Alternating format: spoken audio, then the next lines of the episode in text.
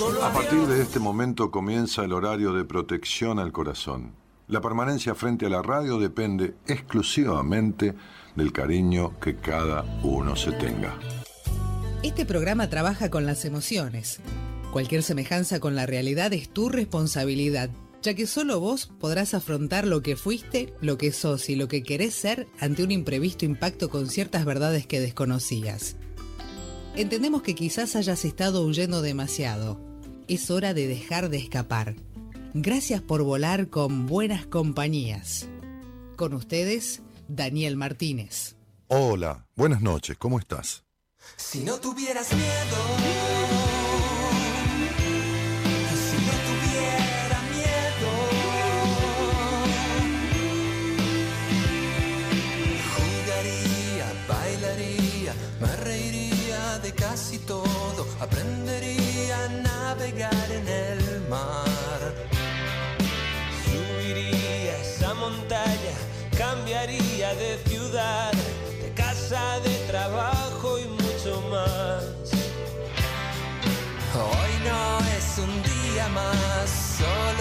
hacerlo. Llaman a mi puerta una vez más.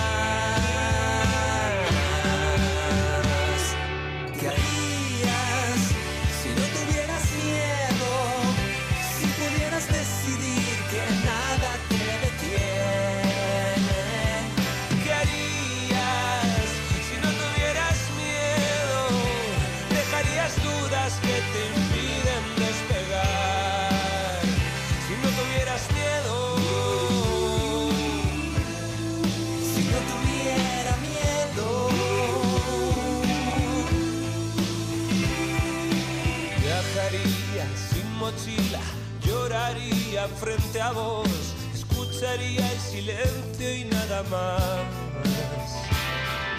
Nunca más te celaría, todo debe suceder. No hay más tiempo que perder. El temor al desamor y el Dios de todo aplauso ríen de mis ansias de vivir. ¿Qué harías si no tuvieras miedo?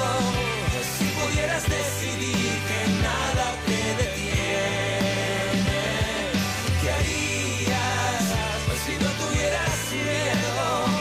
Dejarías dudas que te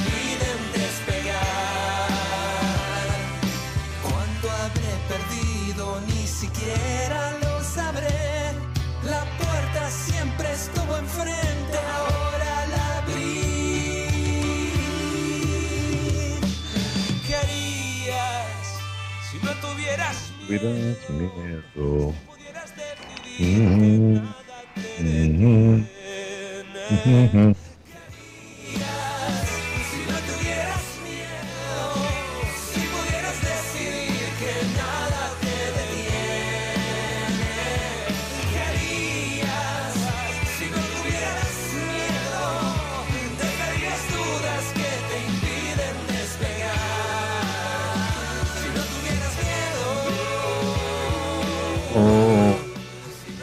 si no tuvieras miedo.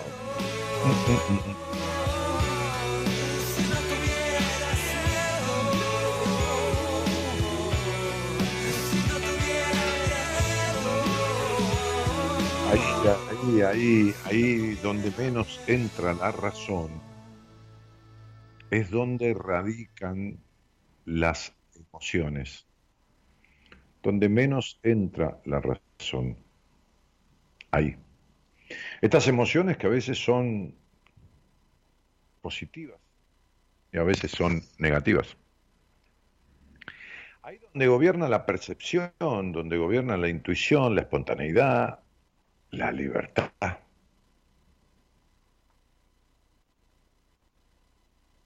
A veces hay palabras que me resuenan, ¿no? Por cuestiones vividas.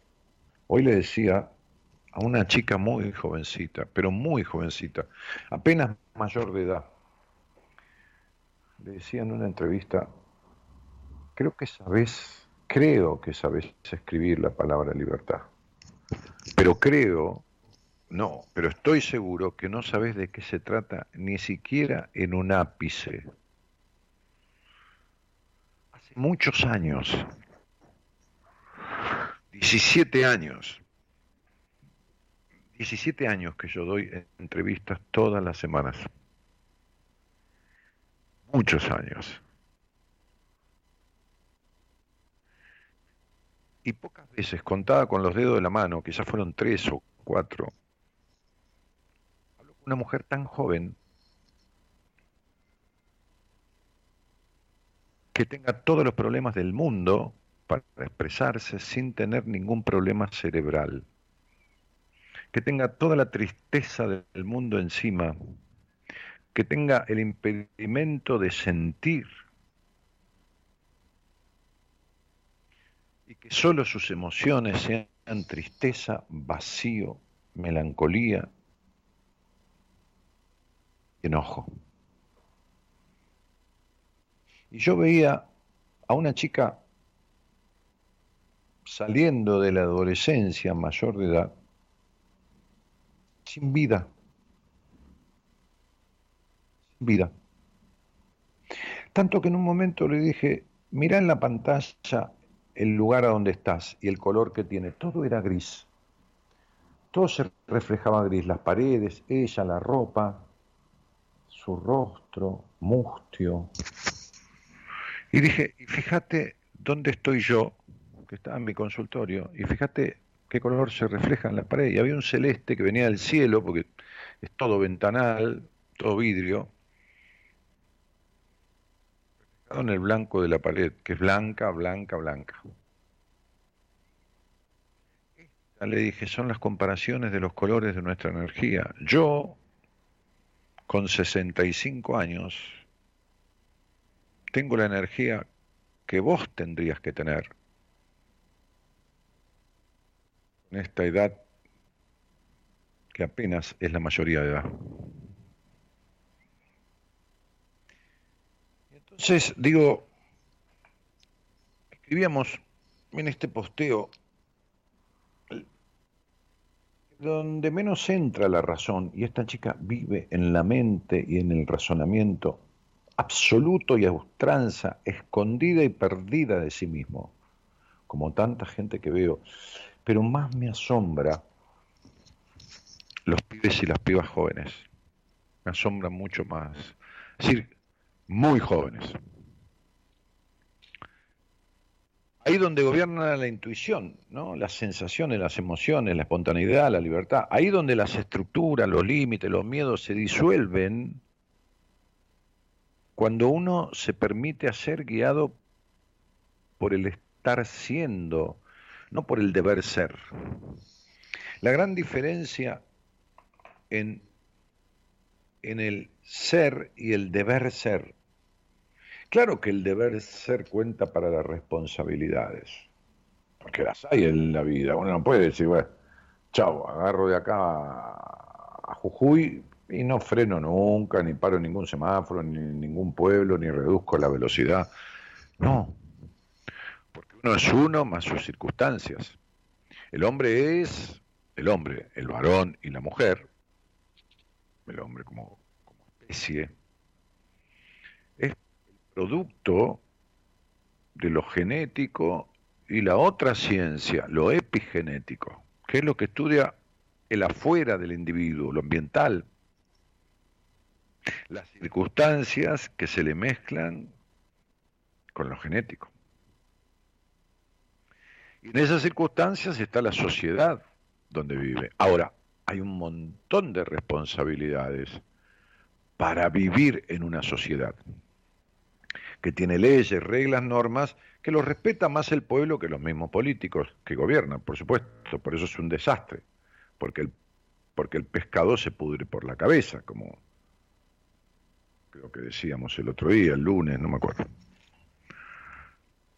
Eh, entonces, dejan de haber libertades y hay libertinajes, y deja de haber limitaciones y hay límites. Entonces, las sociedades afectadas, enfermas, se debaten entre el libertinaje, el cada uno hace lo que se le canta, y los límites, no las limitaciones. Las limitaciones son límites con criterio. Los límites es no porque no. Sociedad española lo tuvo a Franco, donde no podías ni respirar, un ultraderechista. Hay una anécdota muy fuerte, este, muy trascendente del tema del generalísimo Franco, como le llamaban, que gobernó años y años y años dictatorialmente, como, como Pinochet en, como Pinochet en Chile y también este lo hubo otro similar en Paraguay, bueno, nada, y en Colombia y en, Sudamérica entero. Este, pero también en España, ¿no? Emblema, el franquismo de todo esto. Franco estaba viejo, muy viejo, y muriéndose. España estaba sumida en una dictadura este, este, sangrienta, una dictadura sangrienta. Y en el cuarto del lugar donde habitaba, con todos los médicos alrededor, Tomás escuchaba un ruido, un murmullo muy grande, un murmullo muy grande, y la muchedumbre que estaba ahí en las calles, ¿no? ante la muerte de este tipo, ¿no? la muerte inminente. Entonces Franco, el viejo, en su aposento póstumo, le dijo a uno de los médicos, ¿qué es ese ruido? Es el pueblo, dijo el médico. Porque tenía muchos seguidores, Franco, como tiene Maduro, ¿viste? No estoy hablando de política, estoy hablando de sometimiento. muchos seguidores, porque hay gente que necesita ser sometida y hay gente que necesita ser estafada, mentida no digo los niños, estos son estafados y mentidos en la mayoría de los casos, pero digo, hay gente que necesita la mentira, la estafa y el rigor. Entonces son como, gobiernos paternalistas de padres e hijos de puta, ¿no? O sea, padres perversos, ¿no? Que dicen una cosa y hacen lo contrario. Y,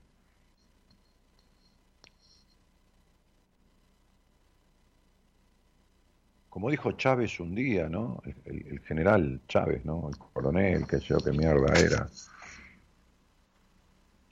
Por siempre pobres, pero con ilusiones. Por siempre pobres, pero con ilusiones.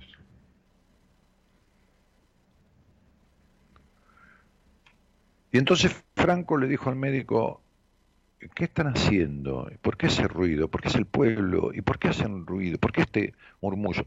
porque vienen a despedirse, le dijo el médico. ¿Y saben qué contestó el viejo ese que fue genio y figura tras sepultura? Contestó, ¿por qué? ¿A dónde van? Y no estaba delirando, estaba muy enfermo. ¿Por qué ese ruido? ¿Por qué es el pueblo? ¿Y qué están haciendo? Vienen a despedirse. ¿Por qué? ¿A dónde se van? La omnipotencia que tenía el hijo de puta ante el hecho de muerte, le hacía negar esa posibilidad. Y cuando se muere Franco, España se desbanda para el carajo, para el otro lado, y viene un libertinaje impresionante, y esto y lo otro, y lo que se llamó un destape, el otro extremo que tampoco sirve, hasta que, que fue buscando su equilibrio. Las personas cuando no se juntan con otros y terminan en muchedumbre, en marea humana, como hacen cuando matan un pibe a las patadas entre diez y por ahí uno solo no se anima. Este, digo, no matarlo, ¿no? Pero, enfrentarlo, dijo, no, no hay que matar a nadie, pero. Entonces, leía yo esto que escribíamos en el Facebook. Ahí donde las estructuras y los límites y los miedos se disuelven en el hacer guiados por el estar siendo con un sentido, el sentido ético, el sentido de convivencia.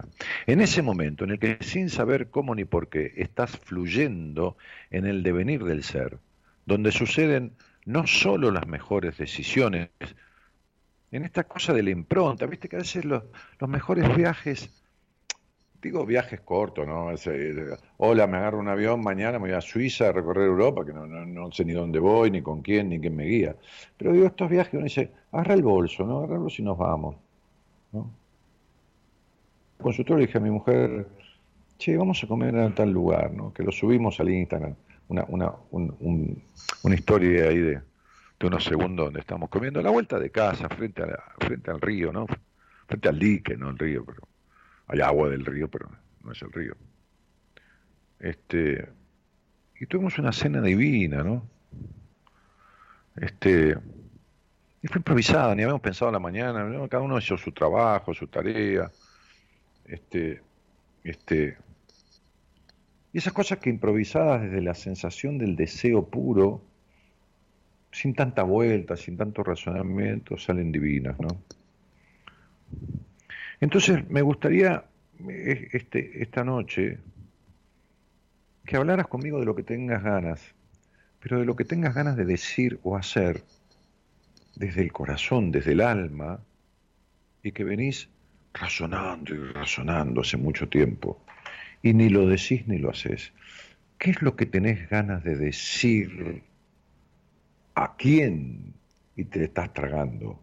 ¿O qué es lo que tenés ganas de hacer? ¿Y qué es? Y te lo estás tragando. Es decir, ahora que nadie te prohíbe, ¿qué te estás prohibiendo decir o hacer? ¿Decir qué cosa y a quién? ¿O hacer qué cosa? Entonces es como si yo no te dejara posibilidades de no intervenir en este programa. Porque si haces lo que tenés ganas siempre, dentro de lo lógico, por supuesto, seguro te tragás algo que querrías decirle a alguien desde hace mucho tiempo. Aunque esté muerto, ¿eh? O muerta, no importa. ¿Qué sé yo? No sé, a San Martín, si se te ocurre. ¿No? Este. O a quien se te cante. ¿Qué querrías decirle y no decís, y sentís decir, o qué querrías decir y a quién hace tanto tiempo, y lo razonás y te lo prohibís, o qué sentís hacer hace tanto tiempo y no te lo permitís, ahora que nadie te prohíbe. Eh, El teléfono de Gonzalo Comito, que es quien recibe la posibilidad de hablar conmigo en un mensaje de WhatsApp, es el 11 31 03 6171. 11 31 03 6171. Está ahí en el pie de la página de, del Facebook. Ahí está. ¿Qué tenés ganas de decir y a quién? Desde hace tiempo y te lo estás tragando. Podría ser que decírselo a Dios y te da miedo porque te castigue. O, o a San Martín o a Belgrano. Y en el medio de Dios y San Martín, todos los que están alrededor tuyo, cualquiera, que tenés ganas de decir ¿Y a quién? Y hace tiempo que te lo estás tragando. ¿Y qué sentís deseos de hacer? ¿Qué cosa? Y hace tiempo que no te lo permitís. En definitiva, ¿qué te estás prohibiendo decir y o hacer en tu vida? Bueno, en las manos de Gerardo Suirana dejamos el arranque de este programa para escuchar un tema y volver con alguna charla de quien tenga ganas de hablar conmigo de esas cosas. Si, es que hay alguien que tiene ganas de decir algo, como tantos hay alrededor de este programa, y se lo prohíben también, no se lo permiten. Ni que le demos el lugar se lo permiten, Imagínate vos lo que le debe pasar donde no le ofrecen el lugar. O sea, pobre gente, ni se debe imaginar el deseo de hacer algo. Acá te damos el lugar para decir lo que tengas ganas. Buenas noches a todos y gracias por estar.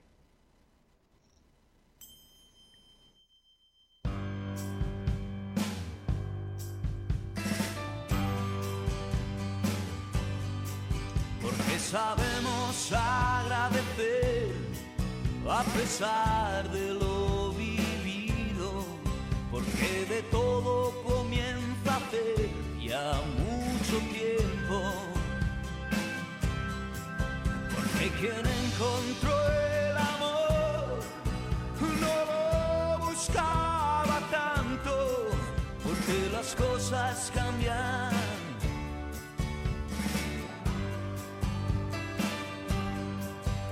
Porque sabemos hacer. Del escapismo un arte, porque siempre queda espacio para nuevas libertades, porque vuestra amistad me sostiene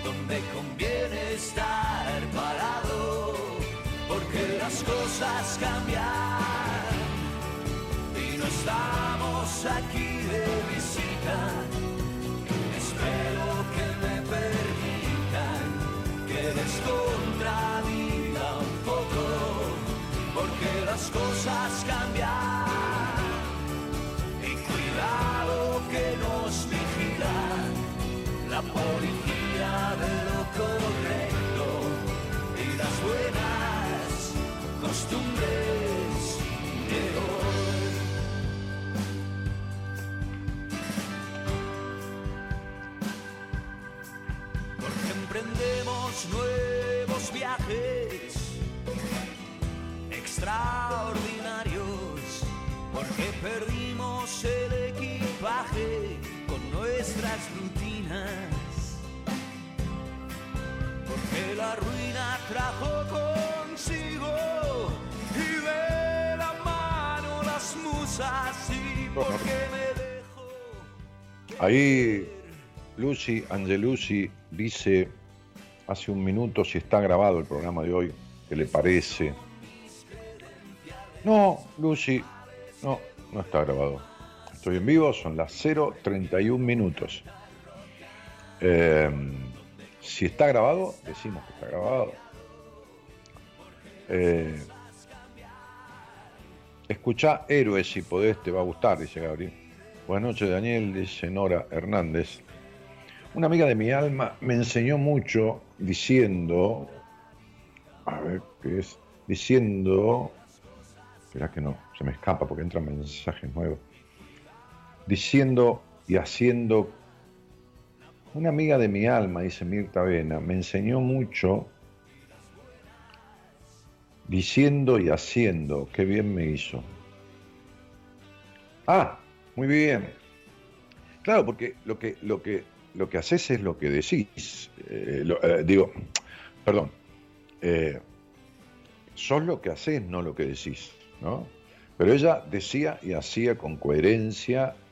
Así que bueno, Luciana dice Ana Sol Ross. ¿Está, ¿Estás etiquetando a alguien, eh, Luciana? Ah, para que escuche. Lo conocí en este programa, dice, respondiendo no sé a quién, que están en... ah, a Bumburi será, porque las cosas cambian, se el tema. Hola, ni yo digo y hago por mi naturaleza. Bueno, sí, Farías. Miriam Susana Albero dice, hacer un viaje a Jujuy. Esto es lo que hace tiempo vive en Caleta Olivia. Ah, estás lejísimo, claro. Bueno, ya podrás, ya irás. Pregúntate por qué, por qué no lo haces. O sea, ¿cuál es la causa? Valeria Suyay dice, buenas noches a todos. Porque hay gente que tiene un pero para todo, ¿viste? Irme a unas buenas vacaciones, descanso merecido, dice Mari Gin. ¿Y por qué no vas a unas buenas vacaciones? Decir tengo mucho y hacer también cosas en libertad, y no lo hago, dice Susana Gómez. Susana Gómez. No, si vivís razonando. Ahora, el tema es descubrir qué les pasa porque no hacen las cosas, porque que las manifiesten, por eso propongo la conversación, ¿no? Este, para que puedan descubrir. Eh, Dani, te saludo desde Bolívar, te escucho desde el hospital, estoy cuidando a un amigo, dice Rodrigo Reguero. Bueno, Rodrigo, ojalá mejore tu amigo este, y vos estés bien. Buenas noches a Gaby y a vos, Dani, dice Lucy. Eh, bueno, Gaby estaba armándome todas las computadoras, acá todo el circo este, y se fue a mirar tele, creo. Guillermo dice, hola a todos, estoy comiendo, ¿eh? Avellanas, dátiles y ciruelas pasa. Porque cené un plato de sopa de verdura. Así que estoy comiendo, compartiendo con ustedes una cosita dulce sana, diríamos, ¿no? Dátiles, eh, castaña de cayú, ¿no, avellana? Y ciruelas. Eh, un placer escucharte, dice Guillermo. Gracias por estar y ser. Bueno, gracias por acompañar, campeón también. Antonella Grimaldi, apellido famoso de dinastías italianas, los Grimaldi. Este, Quiero irme de mochilera sola, sin rumbo, por un buen tiempo. Quiero vivir esa aventura. La inseguridad me frena. ¿Y qué haces para sanar tu inseguridad, Antonella? Ya empiezan que la mitad no escucha, la mitad escucha bien y todo comentan. Tu micrófono de radio, dice Andrea. No, no lo tengo, está guardado. Escucho con eco, dice Laura. ¿Cómo se escucha, Gerardo? porque Gerardo escucha la verdadera transmisión del aire, no de la consola. Em, ¿Qué dice? A ver. Perfecto, dice. Bueno, chicos, los que escuchan mal, con eco, con retumbancia, son problemas de sus máquinas. ¿Está? Bonitas compañías, Bogotá presente, dice Olga Lucía. Hola Gonzalo y Gerardo, dice Laura Marta Ledesma, que saluda Saluda al productor y al operador. Claudia Vélez dice, estamos los dos escuchándote.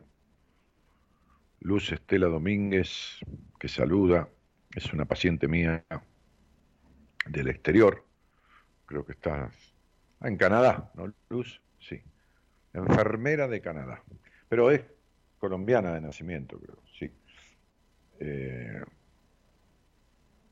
bueno, muy bien. Es en vivo, dice Nora Hernández. Todos los días tienen un problema diferente. Ahora se atacaron por si es en vivo. Pero ¿cuándo, ¿cuándo fue un programa grabado un miércoles? Creo que nunca, o una sola vez en la vida, ¿no? Nunca hubo un programa grabado un miércoles. ¿Qué, problema tienen con, con que es en vivo? ¿Qué les hace pensar que es grabado? Dios santo. Eh, Ah, una vez que no me sentía bien, pero la única vez, pero una vez en todo el año 2020 y lo que va del 2021, me, estaba mal del estómago y no quise hacer el programa, pero nada más. Hola, Marina, buenas noches. Hola, buenas noches. Eh, es Maina es mi nombre. ¿Eh? Pasa que es Maina mi nombre. Lo que pasa es que el teléfono, viste que te larga, siempre me larga Marina. Ah, mira, Maina. Maina, Maina. O sea, M-A-I-N-A. N-A, correcto. Lo que pasa es que el teléfono me larga Marina. No, está bien, pero lo, lo, lo, pusieron mal en el registro civil y, tu madre o tu padre quisieron decir Marina o, o, quisieron decir ese nombre. No, no. Yo me llamo Maina y quisieron decir ese nombre.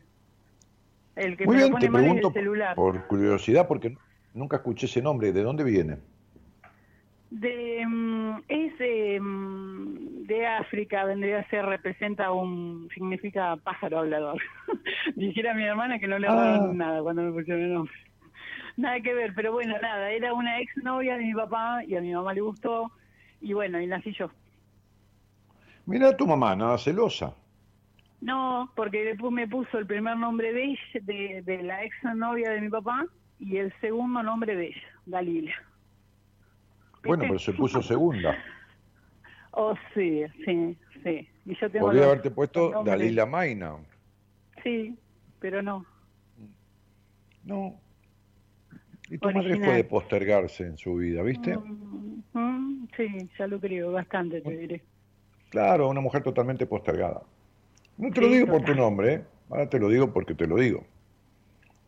Este, sobre todo se postergó la felicidad. Y no se la postergó, ¿viste? Porque postergarse es dejar algo para después, ¿viste? Que te dicen, che, tengo un heladito ahí. No, no, deja, deja. Deja que lo que tome un cafecito, deja, y después, Mm. tranquilo, estás Mm. postergando el postre, ¿no? No, tu mamá, Sí. nunca. La vida postergó. La vida. Sí, Sí, la, La se vida postergó la vida entera. Mm. toda. Sí. Sí, mi vida, claro. ¿Y, y, y vos dónde vivís, negra? O rubia, es la manera de decir negra, ¿no? Yo vivo- sí, soy negra. no negra, pero morocha. Eh, yo Ah, vivo mira. en Bahía Blanca, yo soy de Bahía Blanca. Mira, y, y, y nos conocemos desde cuándo? Y yo hace muchísimos años, vos estabas en Radio del Plata con todo el equipo antes, Mm. cuando hacían el programa todos, y vos también toda la semana. Eh, bueno, y eh, de hace muchísimo tiempo, pero te escucho descontinuo, porque más de una vez me, me No, pero está bien.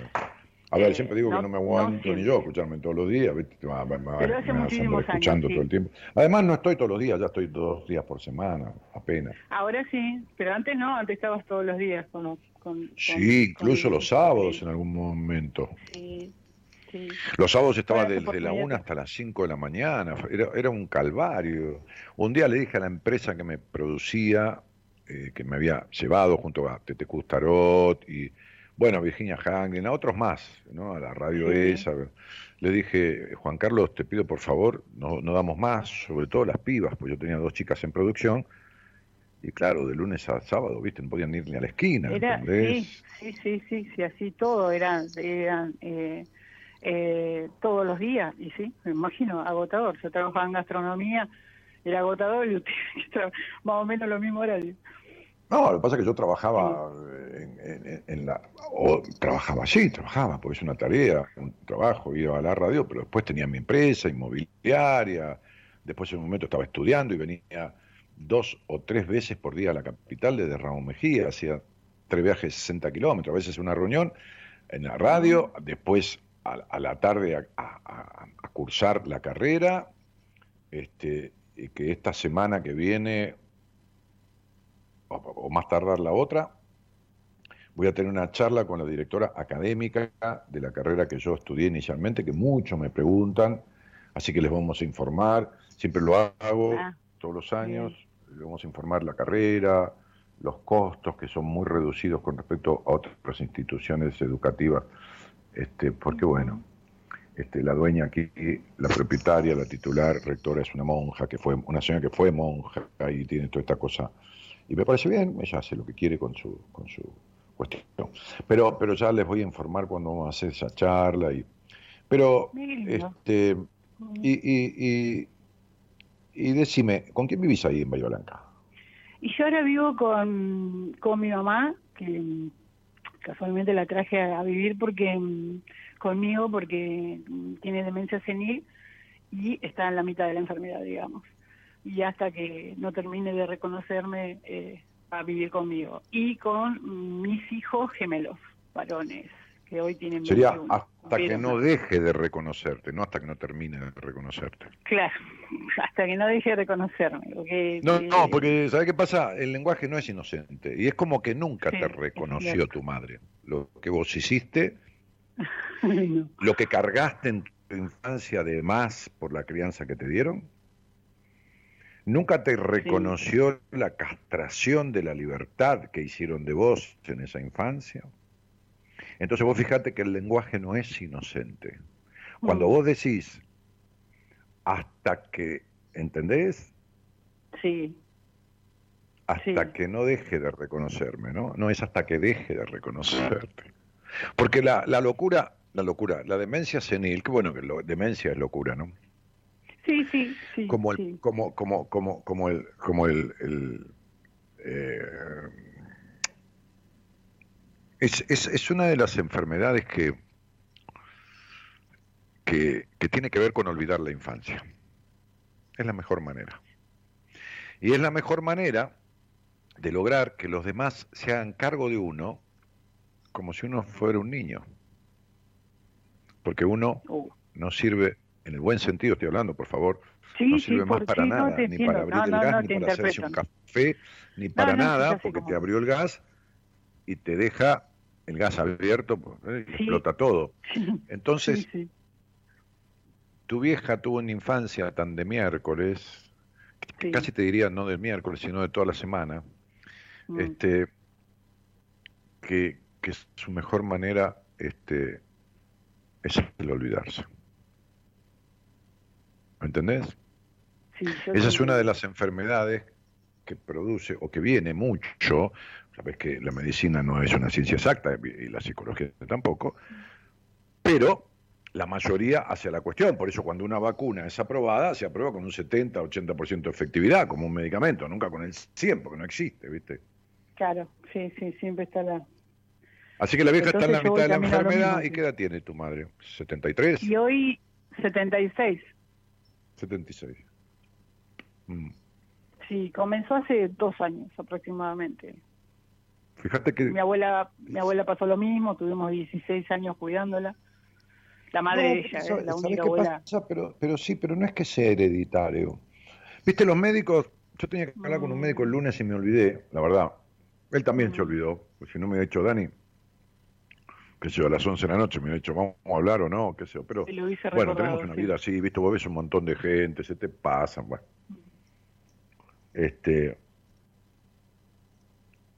Y no es que sea hereditario, hereditaria es la tendencia, pero uno despierta las enfermedades con la actitud, Sí, ¿entendés? sí, yo la... Este- Mm, Sí, te escucho. Perdón. No, no, que sí, de eso me he dado cuenta porque mm, eh, como yo me no, no no he hecho terapia, ya sé que es un error, pero sí me psicoanalizo y eh, creo Pero, conocer pero, el motivo pero por ¿qué, el qué cual es ambas... psicoanalista? Está, ¿Estás meando afuera del tarro de tu lenguaje desde que empezaste con esta cuestión de tu madre? ¿Me psicoanalizo qué es? ¿Vos sos psicoanalista? No, no. Y no, ningún no voy a, psicoanalista no se voy, no voy a a sí mismo. Viste que vos siempre decís que hay que ir a terapia. No, yo no dije que hay que ir a terapia. Yo le digo a una persona, a esa persona, si vos lo tomás para vos, es un problema tuyo. Yo Ah, le no, digo con había quien estoy hablando, que teníamos- mira, no conozco otra manera de resolver esto, esto que Mm. le, le- le- le sucede a esa persona, que ir a Mm. terapia. Me dice, ¿cómo lo arreglo? Mira, yo no conozco otra manera que ir a terapia, pero se lo estoy diciendo a ese. Ahora preguntale Mm. a gente que ha tenido entrevistas conmigo cuántas veces le digo, mira, no todo el mundo necesita terapia. Porque si no, todo el mundo necesita, qué sé yo, no sé, eh, cualquier cosa, hacerse un enema o tomar vitamina, ¿viste? Y no todo el mundo necesita eso. Entonces, Ah, bueno. había un médico especialista en, en, en, en, hígado, un gran especialista argentino, este, que decía, no es que el alcohol, en, una dosis lógica, ¿no? le hace mal al hígado, es que hay hígados que no aguantan el alcohol. Entonces, Nah. primero que vos no podés decir me psicoanalizo, porque ni que fuera psicoanalista de verdad, o sea, un psicoterapeuta que abraza el psicoanálisis, el psicoanálisis es una corriente terapéutica, podés analizarte vos mismo, podés simbolizar una cuestión, pero cuando un psicoterapeuta tiene un conflicto de peso que le aparece, se va a sentar con otro terapeuta, como cualquier ser humano. Claro. Ahora, Claro, ¿vos qué claro. decir con me psicoanalizo sola? ¿Que vos has resuelto los problemas de tu vida? ¿Has resuelto la castración de tu infancia, el vacío existencial, no, no, la decepción de los hombres, la- el querer controlar todo? ¿Alguna vez resolviste? ¿Resolviste No, no, que los hombres te gustan más que lo que me gusta a mí, el, el- todo esto que estoy comiendo? y sin Sí, embargo, pero he estado siempre te más lo sola que prohibiste. con hombre, pero... ¿no? Eh, Pero a, ver, ¿y resolviste, resolviste el escuchar un poco y no hablar encima del otro y poder escuchar porque nadie en la puta vida te escuchó? No, no, no resolviste nada. No, no, no resolví nada, por eso me anoté en el... seminario No, tuyo, no, no, no con importa. tanta suerte que justo fue el Escuchame. 2020 que no se pudieron hacer. Que- sí, sí, querías ir a un seminario a resolver vos, a pensar vos y a que nadie se meta en tu vida al fondo de verdad. Siempre ves todo desde afuera. Mm. Y como no se pudo hacer el seminario, te vino de perlas. Y seguís queriendo poder con todo en la vida. Porque como cuando eras chica tuviste que hacerte cargo de 70 cosas que no condecían con tu edad, Mm. te quedó el mandato de cargar con lo que aún no te corresponde cargar. Entonces, te anotaste en un seminario que hace un año ya no se pudo hacer y no hiciste más nada. No, es real. Y bueno, Pero bueno, Vivís, la vivís en la era- mentira igual que tu madre. Y Mm. igual que tu abuela, vivís postergando tu vida. no, lo, mm, a ver, lo, lo tengo interpretado, lo que no lo tengo cómo desarrollarlo. En realidad me anoté el seminario para ver si podía eh, cómo desarrollar. Ya sé que eh, lo que vos dijiste lo tengo interpretado. Lo que no sé cómo, ¿Qué tenés en la consigna de hoy ¿Qué era qué es lo que querías hacer y no te lo Sí, haces. flaca, hace, hace, hace 15 años que me escuchas. ¿Qué es lo que tenés interpretado? Terminá, terminá de vivir en una mentira, dale, vamos a, vamos a la verdad. No, no, Hace 15 años. eso, tengo ¿Qué tenés interpretado, tengo interpretado ¿qué lo que vos dijiste, interpretado? tu teoría. Eso, ¿Qué lo de tenés que tengo... interpretado? No te escucho. ¿Qué tenés interpretado? Lo que vos acabás de decir, ¿por qué? Porque también compré el curso tuyo de numerología y más o menos lo deduje también ¿Para de qué? ahí. Vos no vas a entender numerología nunca. Hasta Ah, que no resuelvas tus cuestiones, no tenés capacidad de comprensión de, la, de lo que es el, el sistema de numerología. Mm, Porque, a ver, negra, mm, vos sos una tipa lineal. Para vos la vida es blanco-negro, no hay grises, no hay colores, no hay pasión en tu vida. Para vos la vida es un control. Y entonces si vos me hubieras preguntado a mí, che, Dani, ¿te parece que hago el curso con numerologético? Ni en pedo. Ahora, el día que vos resuelvas lo que tenés que resolver, como tenés no una intuición, tres intuiciones, no tenés la capacidad de intuir que tengo yo, tenés el triple. Escuchá lo que yo te estoy diciendo, ¿eh? Pues yo estoy viendo tu estudio numerológico. Tenés el triple. Tenés la capacidad de que una amiga te presente un tipo y vos le digas, a mí no me gusta, y el tipo a los dos meses le hizo una cagada. sí, Entonces, tenés tanta capacidad intuitiva, mucho, para mucho más que lo que te estoy diciendo, que no la puedes desarrollar por lo obtusa que sos, por la crianza que tuviste, por lo controladora, por, por, por los conflictos sexuales no resueltos. Toda esta intuición, ¿sabes en qué se convierte? En dolores en tu cuerpo. Porque nunca soltaste los pesos de tu historia, el desengaño de tu, par, de tu padre. Entonces yo, que soy un tipo que no puedo cagar a nadie, no, no, no, por, por- más que piense, tengo la habilidad, si quiero, de pensar como joder a alguien, pero no puedo hacerlo. Suponente, ¿no? Que quiera pensar, qué sé yo, cómo podría, no sé, robarle la billetera a un tipo que se para ahí, ¿no? Poner que lo pueda pensar, no sé si serviría, tampoco lo puedo hacer. Yo te hubiera dicho, nunca hagas ese curso de numerología hasta que no resuelvas los conflictos que tenés de tu vida. Porque vas a entender linealmente. Vas a decir, ah, este es un 4, ah, este es un 3. Mm, Y hay, Mm. hay que leer entiendo. 40 números juntos e interpretarlo. Y es una estupidez. Pero cuando vos sos lineal, como sos controladora, como sos prejuiciosa, como sos, solo ves como el caballo que tiene las anteojeras, muy chiquitito. ¿Entendés, mi negra? Sí, no te pregunté igual si lo podías hacer. Lo hice nomás. Está bien, mi amor, porque todo lo querés resolver sola. ¿No entendés que vos entendés todas las afectaciones que tenés? Que te dije alguna nada más. Mm. Pero después querés hacer en tu curso de numerología para resolverlo sola. ¿No entendés que vos tenés terror a un proceso en terapia? Porque tenés terror que alguien se meta con lo que tenés prohibido y seguís siendo siempre la misma. Por eso haces como que querés cambiar para que nada cambie. Entonces yo te voy a explicar cómo es. Vos armás un paquete que adentro tiene una estafa. Y agarrás un mostrador y te pones de este lado. Y decís, vendo esta estafa, ¿quién la quiere comprar? Te pones del otro lado del mostrador, levantás la mano y decís, yo, yo quiero comprarla. ¿Cuánto vale? Venís de este lado del mostrador y decís, tanto. Vas desde el otro lado del mostrador y te la pagás a vos misma. Te la envolvés de este lado del mostrador, te la agarrás, te das el vuelto y te llevas la estafa. Vos te la escribís, te la comprás, te la vendés y te estafás de esa manera. Porque tu vida de crianza fue una estafa. Y fue complicada, sí. No, fue una estafa. Naciste en un hogar gris, infeliz, con una madre infeliz, con un padre desdibujado, donde nadie festejó la vida, y te criaste en la prohibición del disfrute, aún en el más sano de los disfrutes. Mm. No te hablo de tomar cocaína, que no es ningún No, no. disfrute, pero hay que- pobre el adicto Ujú. lo disfruta hasta que revienta. Pero no, te hablo de los más sanos de los disfrutes, del jugar en la vida, del, del color, de la pasión. ¿Fuiste estafada? Nadie lo hizo a propósito, princesa, pero fuiste estafada. No, lo sé. Te pusieron el nombre de un pájaro que en tu caso nunca voló. Mm. Y haces todo para mentirte a vos misma, como que querés arreglar. Y nada, cambia. escúchame, vos te psicoanalizás, vos haces el curso de numerología y vos sabés todo lo que te pasa. ¿Entendiste? Son más omnipotentes que Franco, el de España. ¿Qué, qué estaba hablando? Claro, pero tenés 52 años.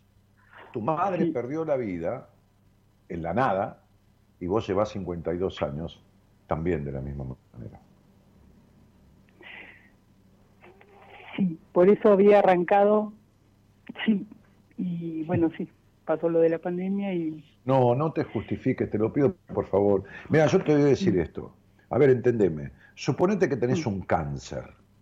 Mm. Entonces te anotás en un seminario para gente con cáncer, que va a ser dentro de cinco días. Y viene la pandemia y no se hace. ¿Qué haces? ¿Te quedás con el cáncer o vas a buscar otra solución? bueno, entonces yo sí tengo que ir a terapia.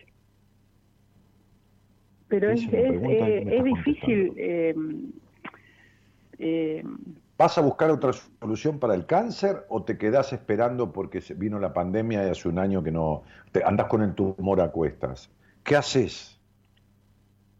y yo ando con el tumor a cuesta viendo qué hago.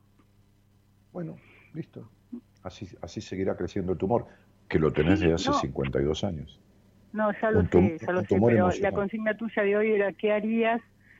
Y la verdad, eh, se me quemaron los papeles, porque yo hasta hasta hace muy poquito creí que manejaba eh, las situaciones y ya estoy Sí. como desbordando, no la puedo manejar más, ya no, No, puedo mi manejar amor, mi no. situación. eh, Pero princesa querida, pájaro azul, hablador, nunca manejaste nada. ¿Qué vas a manejar? Si no, si hubieras Bueno, que- podido manejar algo, negrita, princesa, reina de mi vida, hubieras manejado tu vacío existencial, hubieras manejado tu atracción a los hombres, que es impresionante y que siempre fue reprimida. Hubieras manejado los dolores de tu cuerpo, hubieras manejado la decepción de los vínculos con los hombres, hubieras manejado tu castración sexual. Vos nunca manejaste nada, ¿no entendés esto? Sí, lo entiendo. Hubieras manejado el gris de tu vida, amor mío, hubieras manejado todo esto. Sí, tuviste una abuela infeliz, una madre infeliz, y vos tenés que seguir la tradición. Te da culpa el bienestar, te da culpa la felicidad, te da culpa el sano sexo, te da culpa todo.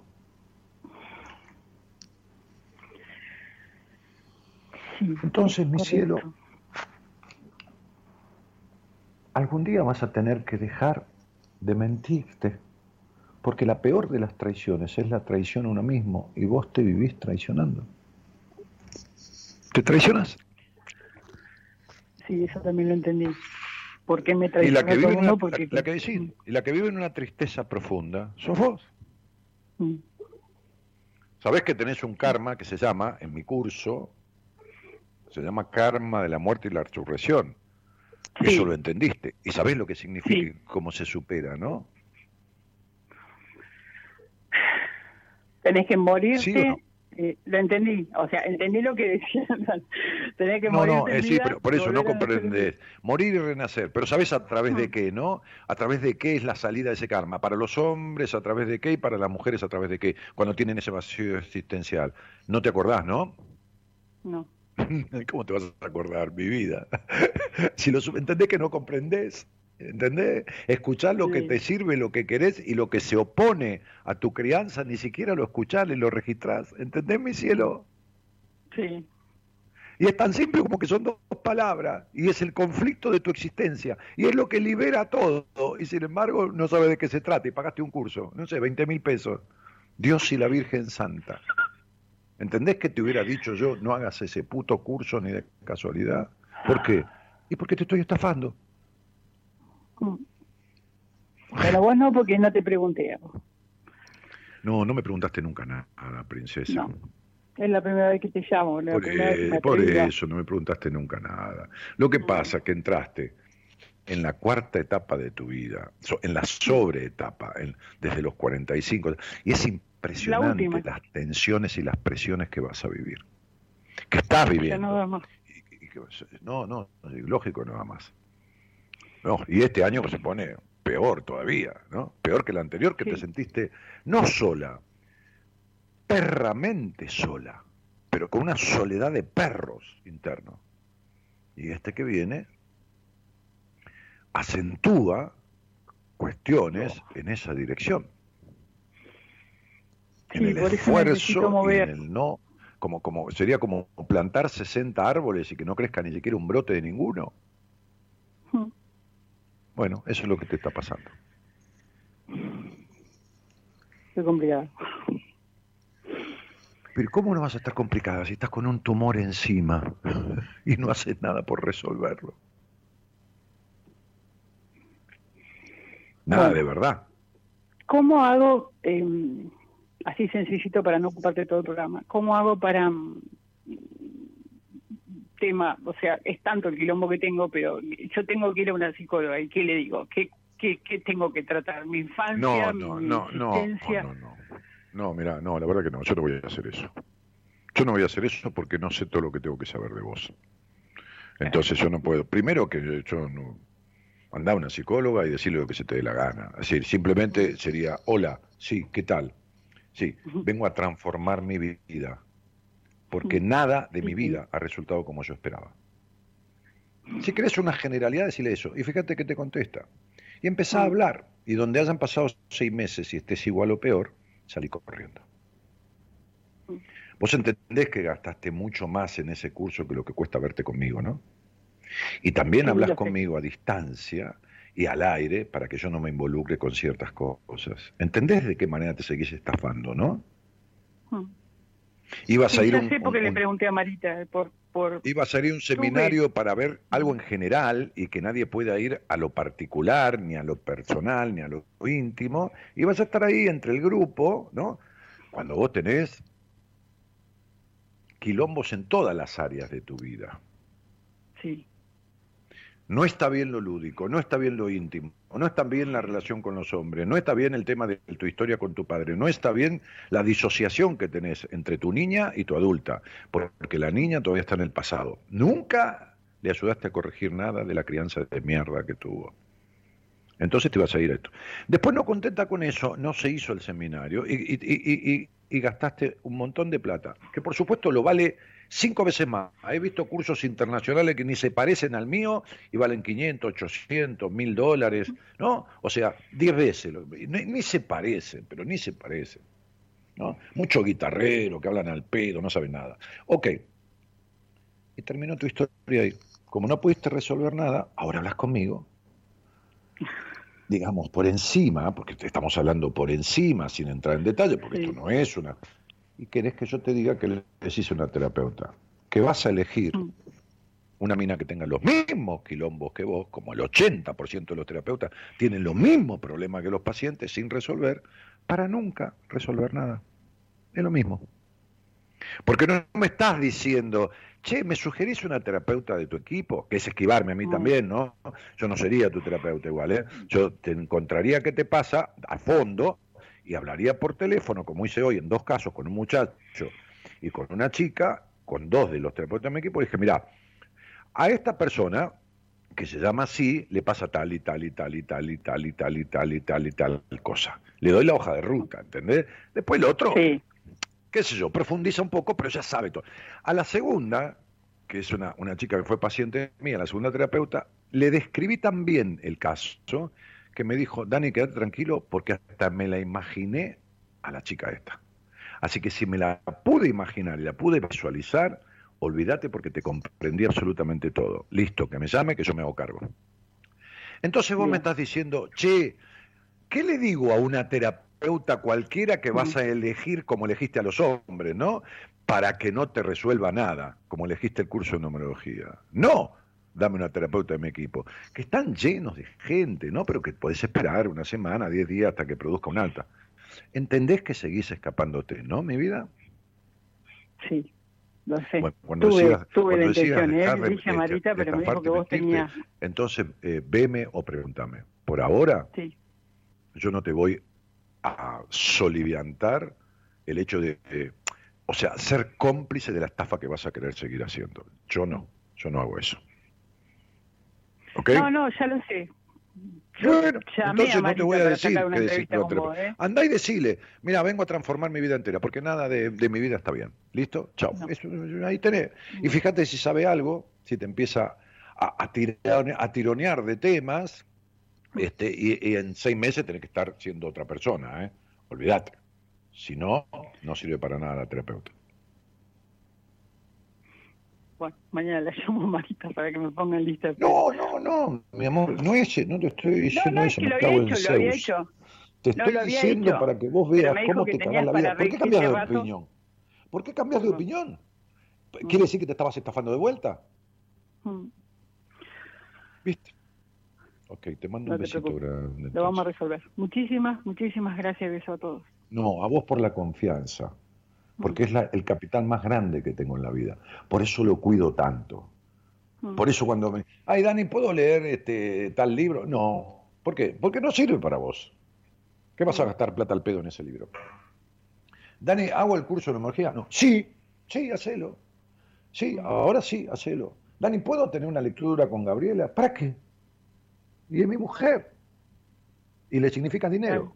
Por lo tanto, me significa dinero a mí. ¿Pero para qué?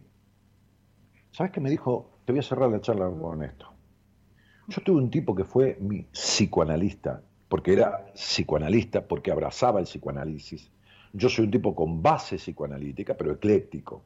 Entonces, mm. tomo una base psicoanalítica que es la historia del individuo, cómo fue con los padres. Después me pongo en conductista porque digo, hace esto, lee esto, no lea lo otro. Después lo sistémico, después todo. Un día me dijo esto, mira, no me olvido yo de tantas cosas que me dijo ese tipo y tanto que aprendí de él. Porque habita en mí, habita en mí, es parte mía. Porque uno es parte de todos los que pasaron por uno y todos los que pasaron por uno son parte de uno. Pero ese viejo, como decía yo, aquel viejo maestro, instaló en mí las bases del terapeuta que soy. Porque los siete años con él, me sirvieron mucho más que las dos carreras que estudié, incluso el doctorado de psicología. Porque si vos solo te informás, como te informás vos, flaca, pero no te formás, no sirve de nada. La información no alcanza. Entonces ese tipo me dijo una cosa. Usted, así, eh, te lo digo textual, eh, que no es una pedantería de mi parte, es lo que él me dijo. Y aparte era un tipo jodido en el buen sentido, que no te regalaba nada. Me dijo, usted, mire que tengo años de esto, era un hombre de 60 y monedas de años. Usted es el tipo con más capacidad de persuasión que yo he conocido en mi vida. Y mire que he visto gente, pero no he visto a alguien con semejante capacidad de persuadir al otro. Con lo cual podría ser un estafador casi perfecto porque el crimen perfecto no existe. Lo que pasa es que no tiene ni un centímetro de psicópata. Usted es básicamente un culposo ante la idea de estafar a nadie. Por eso nunca lo hizo y nunca lo va a hacer. Nunca lo va a hacer. Mm. Y, hasta me habilitó a hacer esto, pues yo estaba muy mal cuando empecé a hacer radio. O sea, estaba mal, no tan mal como cuando empecé terapia, pero empecé radio con, con, eh, en la época que, estaba en, psicoterapia. Y un día le dije, ¿usted cree que esto me puede hacer mal como yo estoy? Porque no he estado... Me dijo, quédese tranquilo, yo lo voy a escuchar. Me escuchó, se quedó a la madrugada para escucharme, un tipo se levantaba muy temprano. Este, y me dijo, mire, le voy a decir algo. Esto nunca le va a hacer mal. La palabra del peso de un tipo, como cuando yo le decía hoy a una abogada, una preciosa mujer joven, que me pide disculpas hasta para hacerme una pregunta, pobrecita, y digo pobrecita con cariño, mm. porque fue tan denostada y desconsiderada y tiene 12 o 14 años de terapia encima, talleres, seminarios, reiki, eh, biodecodificación, constelaciones familiares, la reputísima madre que lo parió, a todos los que se lo hicieron, porque ninguno sabe un carajo, cuando hay otros que saben mucho, pero ella siempre iba a elegir para que no, como vos con los hombres. Entonces, lo mismo que este, sí, claro, por supuesto. Entonces, este, yo le decía, mirá,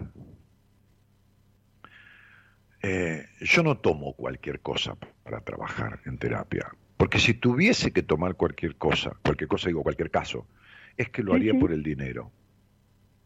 Y entonces, entonces, si lo haría por el dinero, porque digo, bueno, tengo cuatro pacientes, bueno, ¿qué voy a hacer? Vino uno más, ¿viste? ¿Qué tiene? Y tiene qué sé yo qué cosa, ¿no? Que es algo de lo que yo no trabajo o no sé lo que saben otros de mi equipo, y yo me lo agarro para mí. Entonces dije, yo tengo la gracia de la vida, de Dios, de la Pachamama, de elegir a mis pacientes. No porque a ver, lo elija porque sea lindo, feo, viejo, joven, no, no, no, eso no. Elegir los casos, ¿entendés? Porque hay casos que no son para mí. Y le dije, yo a vos te elegí. Y como te elegí, es porque sé que vos de esto vas a salir. Porque yo sé cómo y sé todo lo que te hace falta. Bueno, eso es la mitad. Eso, que yo le diga eso a una persona que confía en mí, es la mitad de la solución de su problema. ¿Entendés lo que te estoy diciendo? Sí, sí, te interpreto. Freud dijo, ni todos los medicamentos del mundo, y lo dijo Freud, no un pelotudo cualquiera, ni todos los medicamentos del mundo resuelven lo que algunas palabras, con conocimiento, son amorosamente dichas. Lo que cura a un paciente, lo que lo sana, es el vínculo con el terapeuta, que tiene que ser el principal vínculo de toda su existencia, más que con su marido, con su madre, con su padre, por mejor que se lleve con todos, porque con todos juntos no puede hablar de todo lo suyo de verdad. Entonces, lo que cura al paciente, lo que lo sana, no que lo cura, pues no está enfermo, está afectado, es el vínculo. ¿Entendés esto? Sí, lo entiendo. y la mayoría de la gente, como me dijo esta piba hoy, después que le dije eso, piba, digo, tiene treinta y pico de años, me dijo, ¿sabes qué pasa? Que me cuesta, Dani, pues yo nunca tuve una relación con un terapeuta como hablas vos y como me estás diciendo. Y como me estás diciendo, vos sos loca, le digo, ¿qué me vas a pedir? Oh, disculpame si Vos sos loca, yo tengo que cuidarte, boluda. ¿Qué me cuidás vos a mí? Soy yo el que te tiene que cuidar. Entonces deja de cuidarme, te lo pido por favor. Que el día que me moleste, porque me, insistí mucho y no tengo tiempo, te voy a decir, no me rompa la bola, pendeja, llámame mañana. Y esto también es amoroso. Esto también es amoroso. Sí. Porque a mí un día ese viejo me dijo en una sesión, me lo dijo oportunamente, por supuesto, no al principio. Me dijo, usted cuando llegó acá era un payaso insoportable. Y tenía razón. Y eso, ah, y eso es amoroso. ¿Te quedó claro, pájaro que nunca voló? Sí. Esa es la traducción. Hay que llamar a África y decirle que lo corrija porque está para la mierda el nombre que te pusieron. Te mando un cariño grande, negra. Muchísimas gracias. Un beso para todos. Gracias. Chao, mamá. Viste, te, hice, te a pedo, te hice reír, todos juntos. Chao. Chao.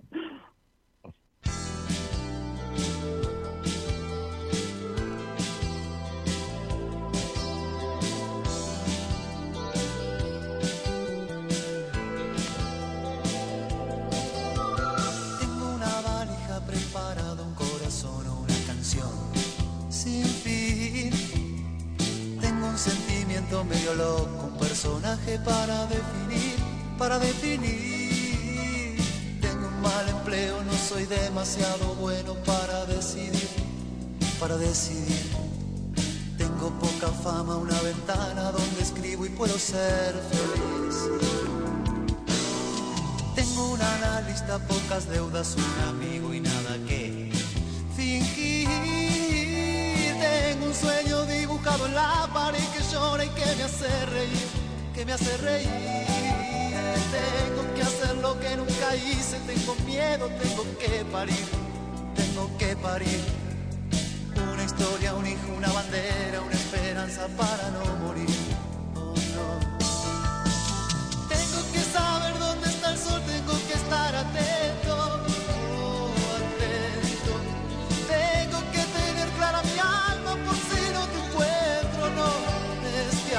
estoy tan lejos, sintetizo, cuento tres y sigo yendo.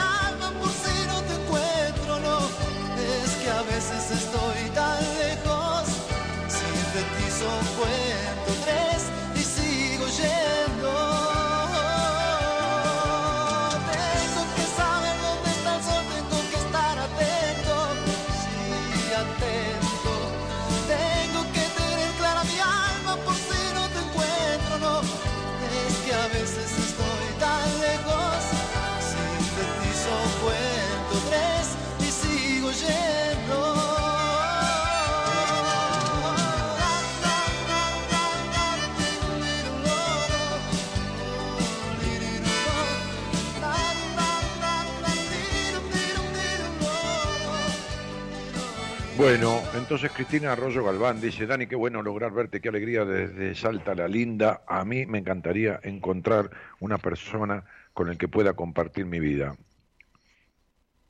Eh, cuatro, cinco, seis. Eh, Cristina, para poder encontrar una persona con la que puedas compartir tu vida, lo primero que tenés que librarte es de tu desconfianza.